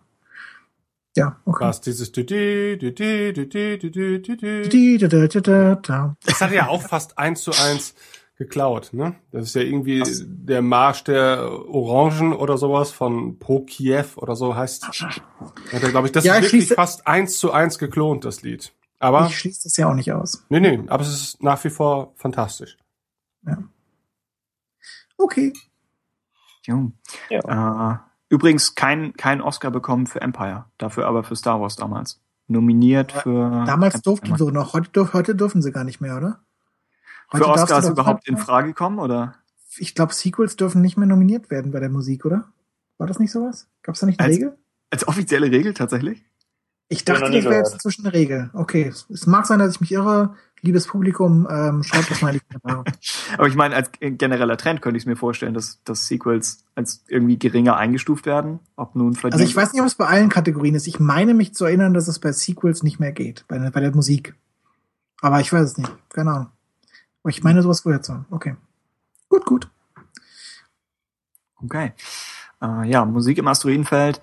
Äh, dann hatte ich eben noch, weil ich diese, diesen ganzen Gedankengang hatte, dass das Hahn immer zentraler wird und dass das eigentlich so ein bisschen, ähm, eigentlich alles im Asteroidenfeld ist so ein bisschen sein Moment, wo er wirklich eigentlich in seinem Element ist und obwohl laufend irgendwas scheitert, macht er ja ziemlich schwierige, ziemlich unmögliche Dinge. Und vielleicht gerät Leia so ein bisschen in den Hintergrund, verglichen mit ihrer Rolle auf, auf Hoth am Anfang, wo man sie sieht, wie sie die Rebellion eigentlich kommandiert. Äh, und dann auch ganz am Ende nochmal auf Bespin, wo sie dann zwar zumindest mit dem Blaster durch die Gegend läuft, jetzt aber auch nicht unbedingt so viel erreichen kann, weil der Film nun mal so ausgeht. Aber hier auf dem Falken passiert, passiert das schon so ein bisschen, dass sie nicht so viel machen kann, weil sie einfach nicht, ja, weil sie nun mal das Schiff nicht so gut kennt oder nicht, nicht die, die gleiche, weil Hahn macht, wir gehen davon aus, dass das, was er hier macht, macht er eigentlich Tag ein, Tag aus. Und für sie ist es ein bisschen was Neues und sie ist nicht so ganz in ihrem Element. Dennoch will sie was zu sagen haben, ne? Also sie ist ja nicht kleinlaut, aber Genau, genau. Und das, das ist ja gerade wieder der Reiz zwischen den beiden, dass sie dennoch sich, sich da nicht hinsetzt und sagt, mach mal, sondern sagt etwas und dann ist es schon ein bisschen so dieses Ehepaar-Ding, ne? Ja. Hm. Und es entwickelt sich ja auch, wenn sie dann, ich meine, sobald sie mit dem Falken sich an den Sternzerstörer dran geheftet haben und sie überlegen, wohin sie nun als nächstes gehen können, das ist so die erste kooperative, friedliche Szene zwischen den beiden. Ich glaube, Carrie Fisher hat das irgendwie im Audiokommentar oder so nochmal betont, dass sie dann so langsam gelernt haben, zusammenzuarbeiten und irgendwie wie, wie erwachsene Leute über diesem, über diesem Display irgendwie gebeugt sind und überlegen, wie retten wir das Ganze jetzt. Das, ja, das ist als, als Moment sehr schön. Äh, ne, ja, und wir wissen nur immer noch nicht, was, was, was für einen zeitlichen Rahmen das Ganze abdeckt. Also ich, Ja. ich habe irgendwie Schwierigkeiten mir vorzustellen, dass die da drei Monate am Stück auf Mhm. dem Falken eingefercht sind. Da Denk müsste dann- ein bisschen mehr passieren bei ihrer Beziehung Ja. eigentlich. Ne? genau. Und immer in der gleichen Bekleidung. Ja. Wobei, wenn, wenn Han noch Ersatzwesten für Lando hatte, dann hat er wahrscheinlich mehr. Aber wahrscheinlich würden sie nach drei Monaten hätten sie alle so Han Solo-Westen an. Aber das Hut-Outfit von Leia, ich weiß nicht, ob es davon so viele gab. Stimmt. Und wenn, dann würde es. noch arbeitet und ihre Hände schmutzig macht. Stimmt. Vor allem muss es dann ja nicht total warm sein auf dem Falken. Nee, aber ich, ich weiß nicht, ob der eine Heizung hat, aber ich meine, Han Solo hat ja relativ wenig an, oder? Vergleich. Also ich meine, eigentlich müsste Lea sich totschwitzen, wenn es, weil sie hat ja immerhin so ein richtiges äh, Eiswüstending an. Stimmt. Ja. Ja. Ja. könnte, könnte Dann- man sich vorstellen. Ähm, Dann kommen wir jetzt zur Weltraumschnecke, oder? Ach so, nee, sorry. Ja, können wir machen. Die, irgendwo hatte ich das Zitat nochmal aufgeschnappt, wo Lukas meinte, dass er nie so ganz mit der Sequenz zufrieden gewesen wäre. Weil er meinte, er hätte es im Drehbuch klar als, als Gag konzipiert. Und er meinte, das Publikum hat eher irritiert reagiert. Was, was, Aber das ist, die, das ist die natürliche Reaktion des Publikums auf einen George Lucas-Gag, oder? Damals ist es ihm noch klar geworden. Ja.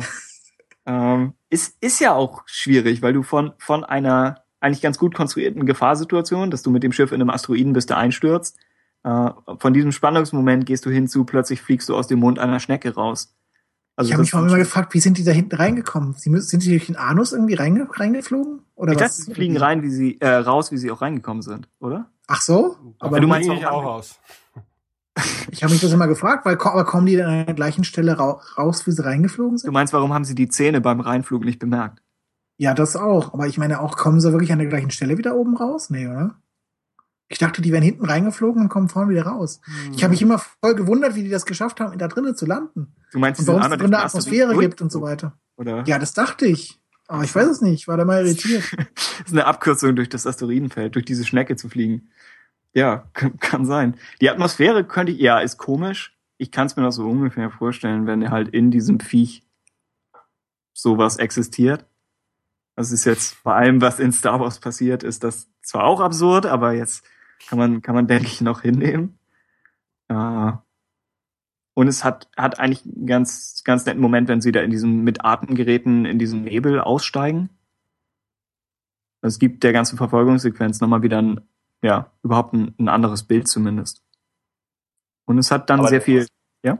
Das Ganze spielt ja zeitlich relativ noch eng aneinander, weil das Imperium ist ja immer noch draußen und bombardiert fleißig, oder? Ja, Um zu jagen. Also die, die eigentliche Zeitspanne, die besteht ja darin zwischen der Flucht vom, von dem imperialen Sternzerstörern bis hin nach Bespin, richtig? ja. Das Asteroidenfeld ist auch, ich meine, auf Hoth beschweren sie sich ja darüber, dass diese ganzen Asteroiden runterkommen. Und ich meine, das ist immer noch von diesem Asteroidenfeld. Das heißt, das müsste direkt Ja. bei Hoth bei sein. Und dann, sobald sie da durch sind, der Flug nach Bespin wäre der lange. Das ist da, wo der Film, wo man die Zeit sozusagen ein erklären könnte. Ja. Ah, ja. Und ich könnte mir auch ganz gut äh, einreden, dass die, die Han, Leia und dann die Luke-Szenen nicht unbedingt chronologisch so aufeinander folgen in der Reihenfolge, wie man sie sieht. Ja. Also das, das müsste man sich bestimmt nicht unbedingt so hindenken, auch wenn Star Wars sonst chronologisch ist. Aber ja, wahrscheinlich wäre wär der lange Zeitpunkt am Ende. Aber ich hatte das schon mal gesagt, man fragt sich das ja während des Films nicht. Der normale Zuschauer hat, glaube ich, stellt die Zeitfrage nie. Das macht Hm? der Film schon ganz gut. Wenn man sich jetzt intensiver damit beschäftigt und nach Antworten sucht, findet man die ja auch. Aber dann ist das. Also ich finde, ich finde in Episode 3, in Episode 3 ist es auffälliger, wenn sie mal so ganz schnell nach Mustafa fliegen und sie sind sofort da. Da fragt man sich wirklich, denke ich. Ich finde auch, ich finde auch in Empire stellt man sich die Frage wirklich nicht, weil das ist ein Film, den guckt man an und der ist unglaublich schnell wieder vorbei. Also, Ja. der lässt einem Mhm. auch gar nicht so einen Raum dafür. Ansonsten aber, ich meine, sie, sie, als sie dann sie sich angucken, wo können wir hinfliegen, im Anuat-System existiert nicht viel und so weiter, dann sagt Han Solo ja auch, es ist ziemlich weit, aber wir könnten es schaffen. Also es muss schon wirklich sehr grenzwertig sein, was sie da machen. ja. Stimmt. Ja. Und es ist ja auch, wenn, wenn Leia, wenn Leia überhaupt fragen muss, wo sind wir, Hm. dann, dann impliziert das auch schon, dass sie nicht mehr da sind, wo sie angefangen haben. Also sonst würde sie ja wissen, was in unmittelbarer Nachbarschaft der Rebellenbasis ist. Wir wissen ja auch nicht, ehrlich gesagt, sobald sie sich an diesen Sternenzerstörer anhaften, wo, ob, wie lange der Sternenzerstörer noch durch die Gegend fliegt, oder? Sie könnten theoretisch damit durch den Hyperraum. Wobei, das haben sie, naja, wobei, weiß es nicht. Sie sagen ja danach, sie beginnen auszuschwärmen und dann, dann schmeißen sie ihren Müll über Bord. Mhm. Schwer zu sagen, ne? Aber, ja. Na gut. Was übrigens ziemlich großer Müll ist. ja. Ist das mal bewusst. Aber das ist hallo. jetzt nicht irgendwie Bananenschalen oder so, sondern schon, schon alles Das ist, Größe von das ist ein bisschen so wie, wie in der Müll, im Müllschacht des Todessterns, wo dieser riesige, lange Stab drin ist. Ne? den auch irgendein Sturmtruppler weggeworfen hat, obwohl es eigentlich nicht erlaubt ist. genau. Stimmt. Ähm, ja, ansonsten die, die, praktisch der ganze Mülltrick funktioniert auch von der Musik her schön. Was sagt ihr, wo wir eben schon bei der Musik waren, was sagt ihr zum, zum Han und Leia-Theme? Hm. Weil ich finde als, also alles, was von John Williams ist, ist großartig. Aber ich fand von der, von der Wahl her ist das fast etwas sehr, ähm, Es ist nicht wirklich romantisch, oder? ja, Also Across the Stars ist deutlich stärker Liebesthema, würde ich sagen. ja, und hat auch, Das hat auch gepasst. Hier in dem Kontext. Oder? Also ein Across the? Stars ja, das will man doch nicht. Ein Also Across nee, ich würde auch, ich würde auch sagen, Han und Lea brauchen schon ein bisschen was, was ein bisschen weniger, ach, wie schön wir sind Teenager ist. Also es ist schon ein bisschen was Reiferes, sagen wir mal so. Also ich finde, es passt schön, aber es ist halt nicht so ganz, ganz, ganz ausschließlich ein Liebesthema. Sehr so ein Beziehungsthema vielleicht. Ja. Und es ist fast, ich finde es schon fast etwas zu äh, dahinschwelgend positiv für Han Solo. Es ist, weil es so, es passt gut dazu, wenn der Falke halt so ein Looping schlägt oder, oder solche Sachen, also wenn wirklich was funktioniert und man das nochmal unterstreichen möchte. Aber einige sagen dann ja fast schon, dass das praktisch Hans Erkennungsmelodie ist, weil er ja sonst nichts eigenes hat. Und dafür finde ich, passt es nicht so ganz, auch wenn die Musik an sich schön ist. Hm. Aber es ist, ja. Ist vielleicht, aber ich finde auch Leias Theme in Episode 4 ist eigentlich schon zu. Ja, es hat dieses Märchenhafte, was natürlich zur Prinzessin passt, aber sobald man dann sie kennenlernt, wie sie eigentlich mit dem Blaster durch den Todesstern rennt, äh, passt das Thema nicht mehr. Deswegen weiß ich auch immer Das- nicht, ob sie vielleicht also- was. Ich finde, ich finde das Lea-Thema es würde sich perfekt eignen, wenn man irgendwie so eine Art von Trauergesang auf Alderan machen wollte. Dann wäre das ein sehr schönes Thema. Mhm. Aber so, ja, für sie ist es ein bisschen nicht wirklich sie. Ja, das stimmt schon. Ja. Und ja, bei Han und Leia geht's mir irgendwie ähnlich, aber ansonsten, äh, warum, warum, oder ja, ich weiß nicht, ob ich das schon als, als Ausgangssituation so darstellen möchte, aber warum funktioniert das hier als Romanze, wenn wir mal davon ausgehen, dass es funktioniert? Speziell im Gegensatz zu dem, was dann später in Episode 2 gespiegelt wird. weil die beiden amüsant miteinander sind. Ja. Weil man denen gerne zusieht. Weil man ge gerne zusieht, wie sie miteinander umgehen. Weil es auch ein natürlicher Umgang miteinander ist. Ne? Also äh, man kann sich ja tatsächlich vorstellen, dass zwei Menschen, die Zuneigung füreinander empfinden, so miteinander umgehen, ja, ohne diesen Pathos und ohne dieses dieses Gedichte vortragende.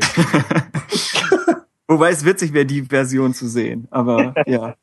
Ja, okay, aber selbst das würde wahrscheinlich funktionieren, weil man ähm, durch die Protagonisten immer noch so eine gewisse Art der Ironie darin erkennen könnte. Ne? Ähm, aber äh, wie gesagt, also der Fokus wird ja natürlich, ja, die Liebesgeschichte ist natürlich schon irgendwie vorhanden und auch allgegenwärtig, aber es wird natürlich wesentlich weniger halt eben Schwulst da reingelegt. Wobei ich auch, ich muss sagen, ich, ich finde, bei, bei Anakin und Padme hätte es aber so nicht gepasst, weil Han Solo macht ja quasi das, was irgendwie so, sagen wir mal, Fünftklässler, nee, sagen wir mal Viertklässler tun. Er zieht an den Haaren von dem Mädchen, das er wirklich mag. Und der nervt sie zu Tode in der Hoffnung, dass sie dann merkt, wie toll sie findet. Und ich glaube, das hätte bei Anakin und Padme so nicht funktioniert, weil Anakin Padme total anhimmelt. Also er hätte das nie so gemacht. Also insofern, Anakin muss quasi irgendwie schwülstige Liebesschwüre machen. Ich weiß nicht, ob die so schwülstig hätten sein müssen. Ich finde die Liebesdialoge in Episode 2 auch absolut grottig und zum Davonlaufen, wenn auch teilweise realistisch vielleicht. Äh, aber ähm, ja, ich denke, das hätte, hätte dort nicht funktioniert. Und bei, bei Han, ich weiß es nicht. Also dafür, dass Han jetzt mal in Episode 4 in der geschnittenen Szene gezeigt wurde, wie er da mit zwei Mädchen im Arm sitzt in der Kantina, dafür geht er irgendwie sehr seltsam, finde ich, noch mit ihr um. Also dafür ist es dann schon fast wirklich zu sehr Viertklässler. Ja, ich meine, realistisch ist das nicht. Hallo, die hängen drei Monate auf einem Schiff rum und wir wissen alle, dass wenn nur eine es Theorie. hier Ja. um das reale Leben gehen würde, dann ähm, ja, ne, da, Ich meine, im realen Leben waren sie ja schon. Ging da was, oder? Ich meine. ja, ja, davon Ja. kann man Das ausgehen, Gerücht, oder? das Gerücht ging um, ja. Aber mehr als ein Gerücht war es auch nie, oder? Ich glaube nicht. Es war noch nicht äh, das Zeitalter der Sextapes, die irgendwo landen. Und jetzt möchte keiner mehr eins von Carrie Fisher sehen. dafür gab es trotzdem noch die, die Kussszene auf der, was war das, Celebration oder praktisch was Ja. danach kam? Das Comic-Con? Ja. Nun gut. Ich will damit halt nur sagen, es ist natürlich deutlich, dass es hier eine sehr ähm, eine sehr abgeflachte Liebesgeschichte ist, aber die sich, finde ich, sehr schön in den Film einfügt halt eben. ne? Also äh, hat nichts mit Realismus zu tun, ähm, ist einfach nur erzählerisch okay halt eben. Stört nicht, ist Mhm. nett anzusehen, äh, keinem wird auf die Füße getreten. Und wie, wie Wedge eben meinte, ist sie eigentlich auch schon für sich genommen unterhaltsam? Also dieses Vor und Zurück wäre schon witzig, wenn es keinen romantischen Unterton hätte. Ja, ich meine, der, auch die Szenen im Falken wären noch wesentlich langweiliger, wenn Leia nicht dabei wäre. Das Ja, unabhängig, ob das jetzt eine Liebesgeschichte ist oder nicht.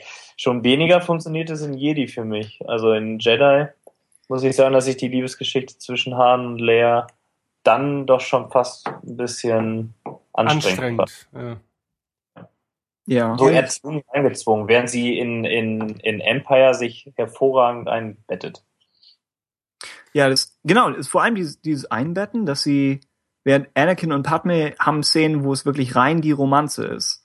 Und Ja. in Empire läuft es mehr nebenher und eigentlich wird's, erweitert es so ein bisschen den Plot. Aber es ist nicht so, dass die Handlung komplett zum Stehen kommt. Vielleicht für diese eine Kussszene. Du hättest, du hättest Anakin und Padme hättest du vermutlich Gegner geben müssen, oder mehr? Du hättest die vermutlich dauernd jagen lassen müssen. ja, wenn man wirklich genau das wiederholt. Man hat so ein bisschen mit der Ja, aber ich weiß nicht, ob man es hätte unbedingt wiederholen müssen, aber so ein, vielleicht so ein bisschen, dass sie auf Nabu eben doch erkannt werden und dass sie dann sich dann freikämpfen müssen, bla bla bla Oh, bla. stimmt. Ja. Ja, Ich ja. glaube, da hätte man schon ein bisschen mehr machen können. Irgendwie sowas. Ja. Ja. Ah, gut. Noch irgendwas anderes, was wir, was wir zu den beiden dazu? Also ich hatte überlegt, ob, weil, weil Empire in zwei Hälften eigentlich gespalten ist, ob man, irgendwo mochte ich den Gedanken, dass es der, der Film der Skywalker-Geschwister ist, zumindest im Nachhinein. Also, dass es einmal eine Luke-Geschichte und einmal eine Leia-Geschichte ist. Aber jetzt, wo ich den Film noch mal ein paar Mal gesehen habe, denke ich, eigentlich ist diese Hälfte schon mehr Han Solo. Einfach weil er so präsent ist, sowohl von der Handlung her als auch von seiner Art her. Und weil er zu diesem Zeitpunkt dann ja schon Harrison Ford ist. Und einfach, ja, diese, die, die Präsenz hat und es schwierig ist, dagegen anzukommen. Äh, Leia ist Ist trotzdem. natürlich gewissermaßen die, auch si- not nötig gewesen, oder? Vielleicht? Weil ich meine, am Ende wird er ja quasi geopfert. Er, er stirbt ja quasi. Man, oder man weiß nicht so ganz, lebt er noch, lebt er nicht mehr. Er ist, liegt im Mhm. Winterschlaf. Was heißt das? Insofern, sie mussten ihn ja so ein bisschen emotional aufwerten, weil in Episode 4 war er nicht so jetzt emotional greifbar, sondern er war eher cool. Mhm. Und hier ist er jetzt emotional noch greifbar und, und das Ganze funktioniert eigentlich vor allem, weil wir ihn nicht verlieren wollen, wenn er eingefroren wird. Also Ja, war schon ganz genau, sinnvoll und, und, und nötig, vielleicht sogar in den Mittelpunkt zu rücken. Ja, er wird ein bisschen verletzlicher und menschlicher gezeigt, eigentlich. Und das passiert ja auch eigentlich mit den meisten Figuren in Empire, dass sie ein bisschen von dem Archetypen eigentlich wegbewegt werden.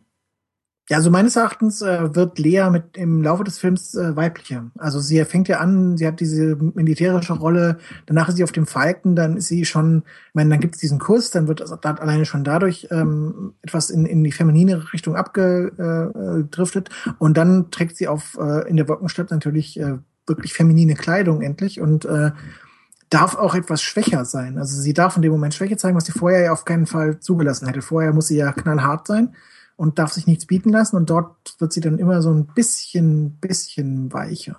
Mhm. Und am Ende darf sie dann auch wirklich traurig sein, wenn er eingefroren wird. Stimmt. Ich glaube, sie hatten das sogar in, in ursprünglichen Versionen, ich weiß nicht, ob es auch gedreht wurde, dass sie dann irgendwie, dass sie fast so eine Art Kleid hat auf Bespin oder so und da dann nochmal so die, die Hermine kommt die Treppe runter Szene gespielt wird, irgendwie sowas.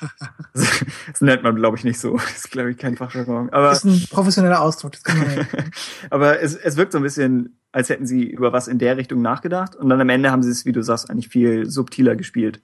Genau. Also das, Sie ist ja dann noch am Ende, wenn, wenn Luke dann verletzt ist und dann ist ja auch mit, mit ihm irgendwie ganz anders, als sie es am Anfang irgendwie wäre, oder? Ja. Also sie hat sich durchaus sehr gewandelt im Laufe des Films. Ja.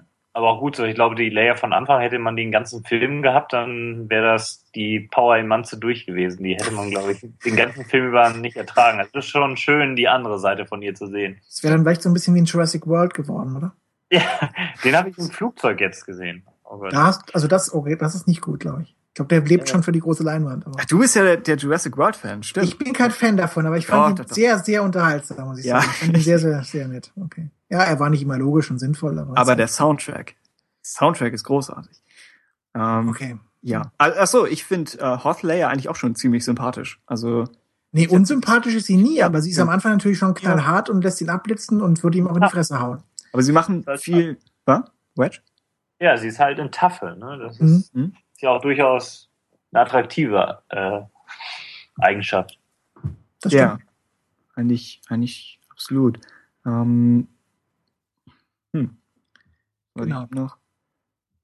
Ähm, ja, sie machen ein bisschen viel, sie machen eigentlich gute Sachen mit den Close-Ups schon in der Hoth-Sequenz, wo man, wo man sie da immer noch ein bisschen emotionaler zeigt. Aber ich glaube, als Hahn ursprünglich überhaupt reinkommt in diese Kommandozentrale und dann natürlich nochmal, als sich die Tür schließt. Aber dann, wenn es drauf ankommt, ist sie immer absolut ja, zur Stelle und kommandiert halt Rebellenpiloten. Also das ist schon, finde ich, wichtig, die Rolle da drin zu haben und sie wieder ein bisschen zurückzubringen zu dem, wo sie so überhaupt in Episode 4 angefangen hat. Ähm, ja. Und sie ist auch diejenige, die den Braten eigentlich schon riecht, dass es bei Lando nicht ganz koscher ist. Ne? Also sie ist ja von vornherein etwas misstrauisch. Stimmt. Stimmt. Die weibliche Intuition. Ja, also es Also bedient sie eigentlich auch die Klischees gut. Ja, schon, schon irgendwo. Aber dann, ja, sobald sie am Ende eigentlich wieder mit dem Blaster durch Korridore rennt, ist sie dann eigentlich genau da, wo sie angefangen hat, in vier. Und ist trotzdem als Figur weiter. Ja. Also schon, schon gut gemacht. Äh, ihr wolltet beide eben noch über die Druiden reden? Ja. Habt ihr da noch? Was, was ich dazu noch sagen wollte, ist, es war ja anscheinend mal angedacht und deutlich stärker angedacht, als es im fertigen Film noch vor, äh, zu sehen ist, dass Chewbacca eifersüchtig ist auf Han und Lea. Oh, ja. Und das sollte ja noch ein bisschen durchkommen. Also, also irgendwie, also ich weiß nicht, ob es da wirklich noch Szenen gab oder so, ob, oder ob das in der Bracket-Version, also in der Bracket-Version war es verstärkt drin. Auf Ja. jeden Fall.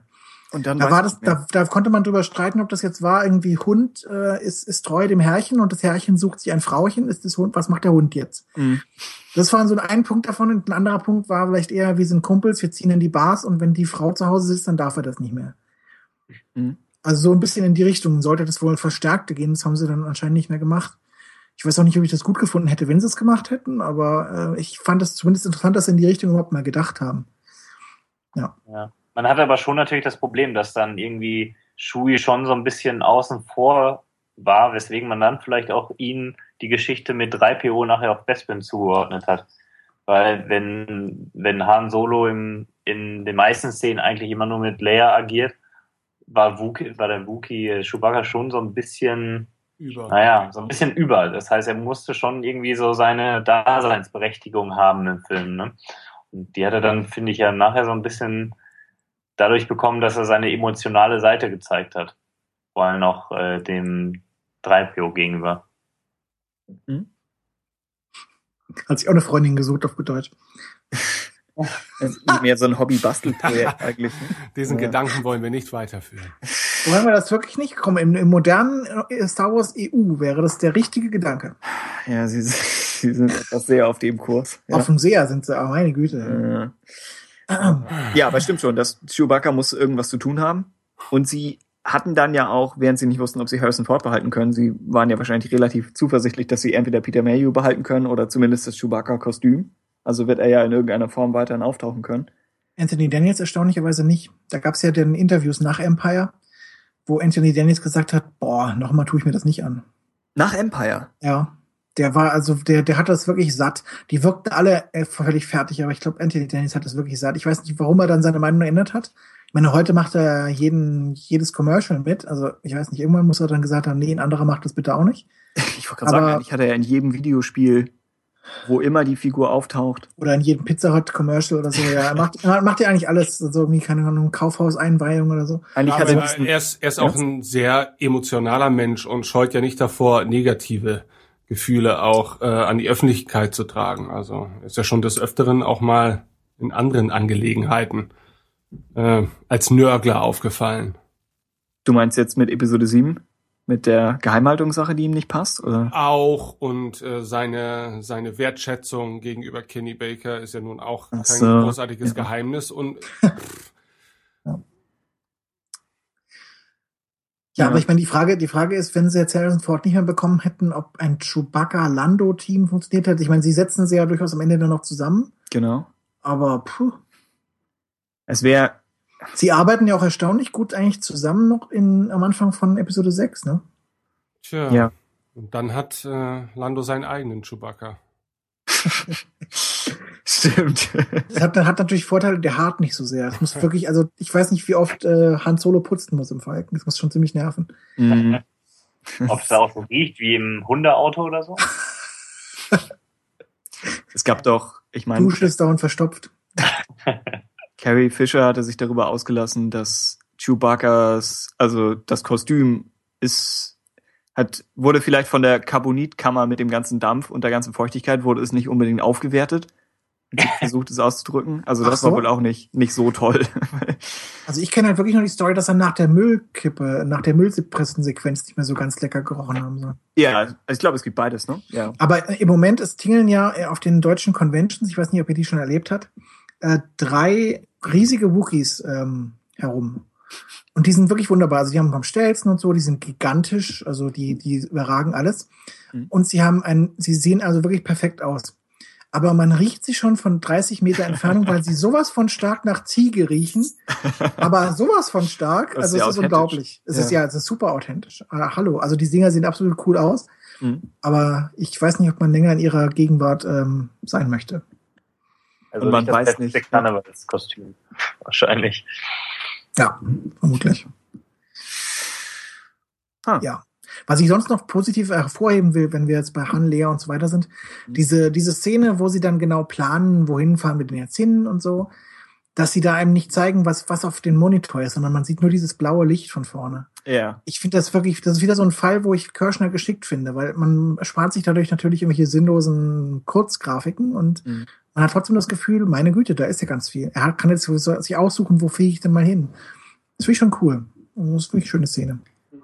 Und alles auf dem Falken ist toll beleuchtet. Also speziell das Cockpit. Mhm. Ist gut gemacht.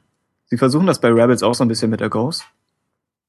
Aber es ist nicht, natürlich nicht ganz dasselbe.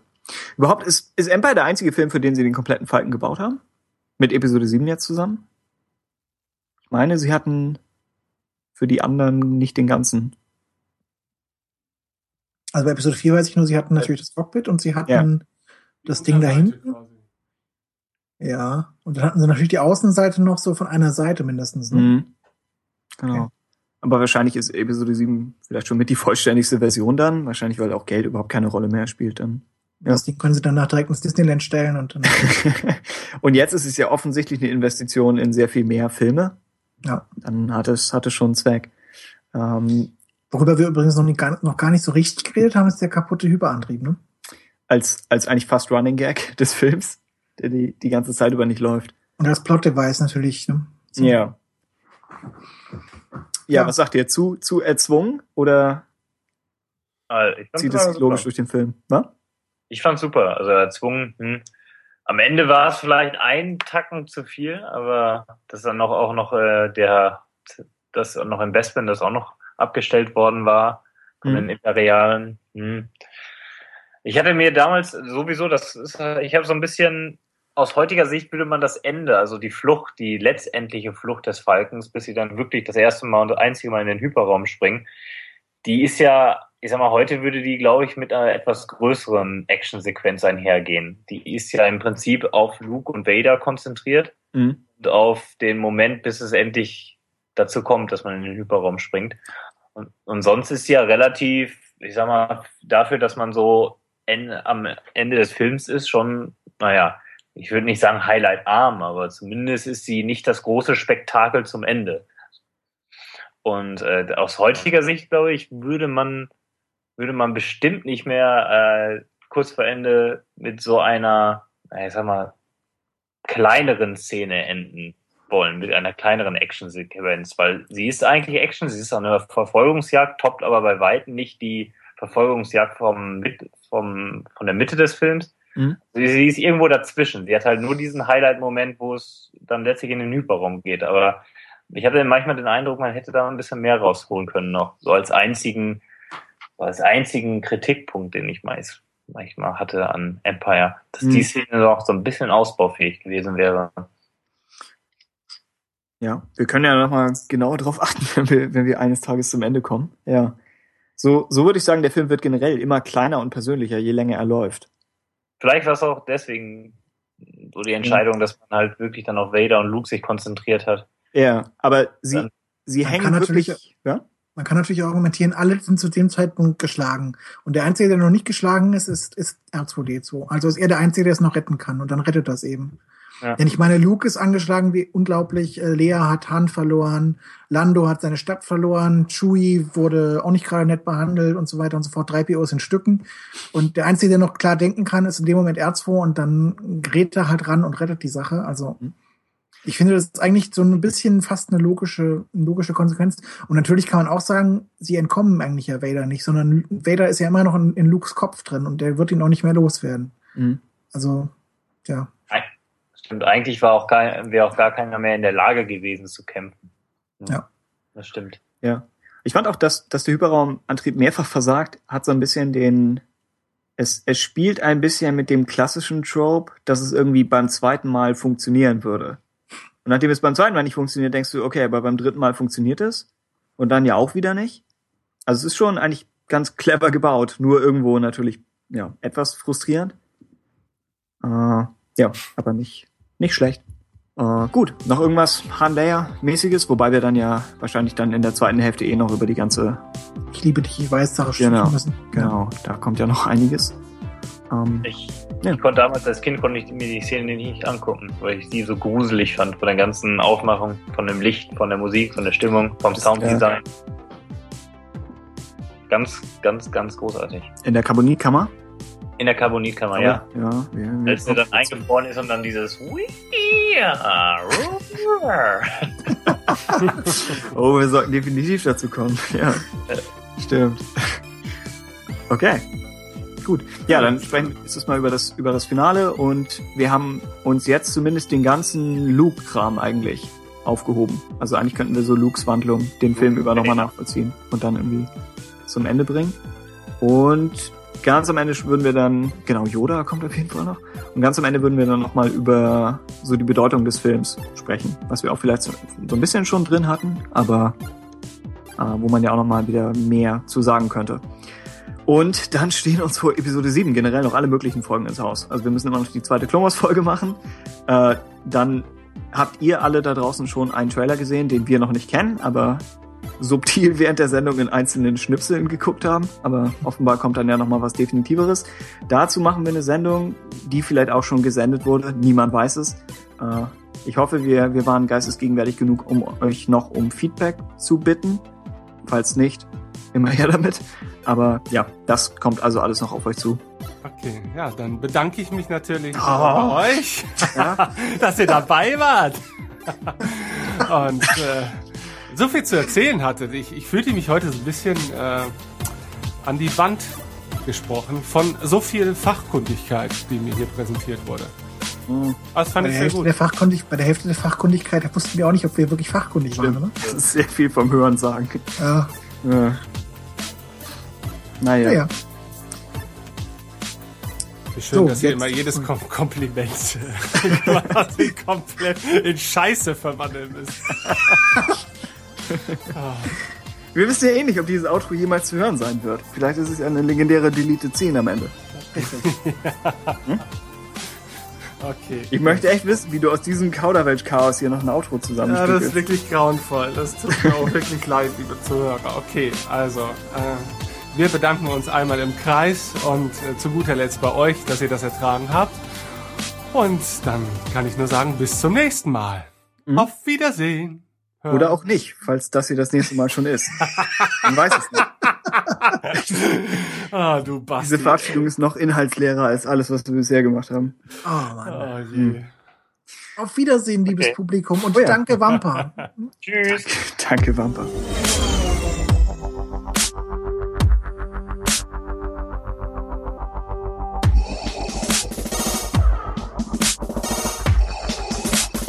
What is thy bidding?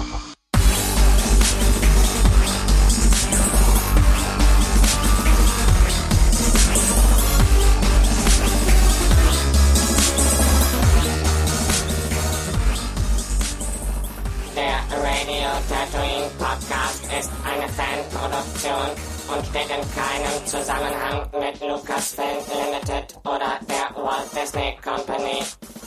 Wir freuen uns stets über neue Kommentare auf unserem Blog unter www.radiotatooine.de oder Rezensionen im iTunes Podcast Verzeichnis. Wir bedanken uns bei allen Hörern für die Aufmerksamkeit und begrüßen die Autoren von StarWarsUnion.de, dem internationalen Comic-Shop Grober Unfug aus Berlin und alle Mitglieder des Projekt StarWars.de Forums.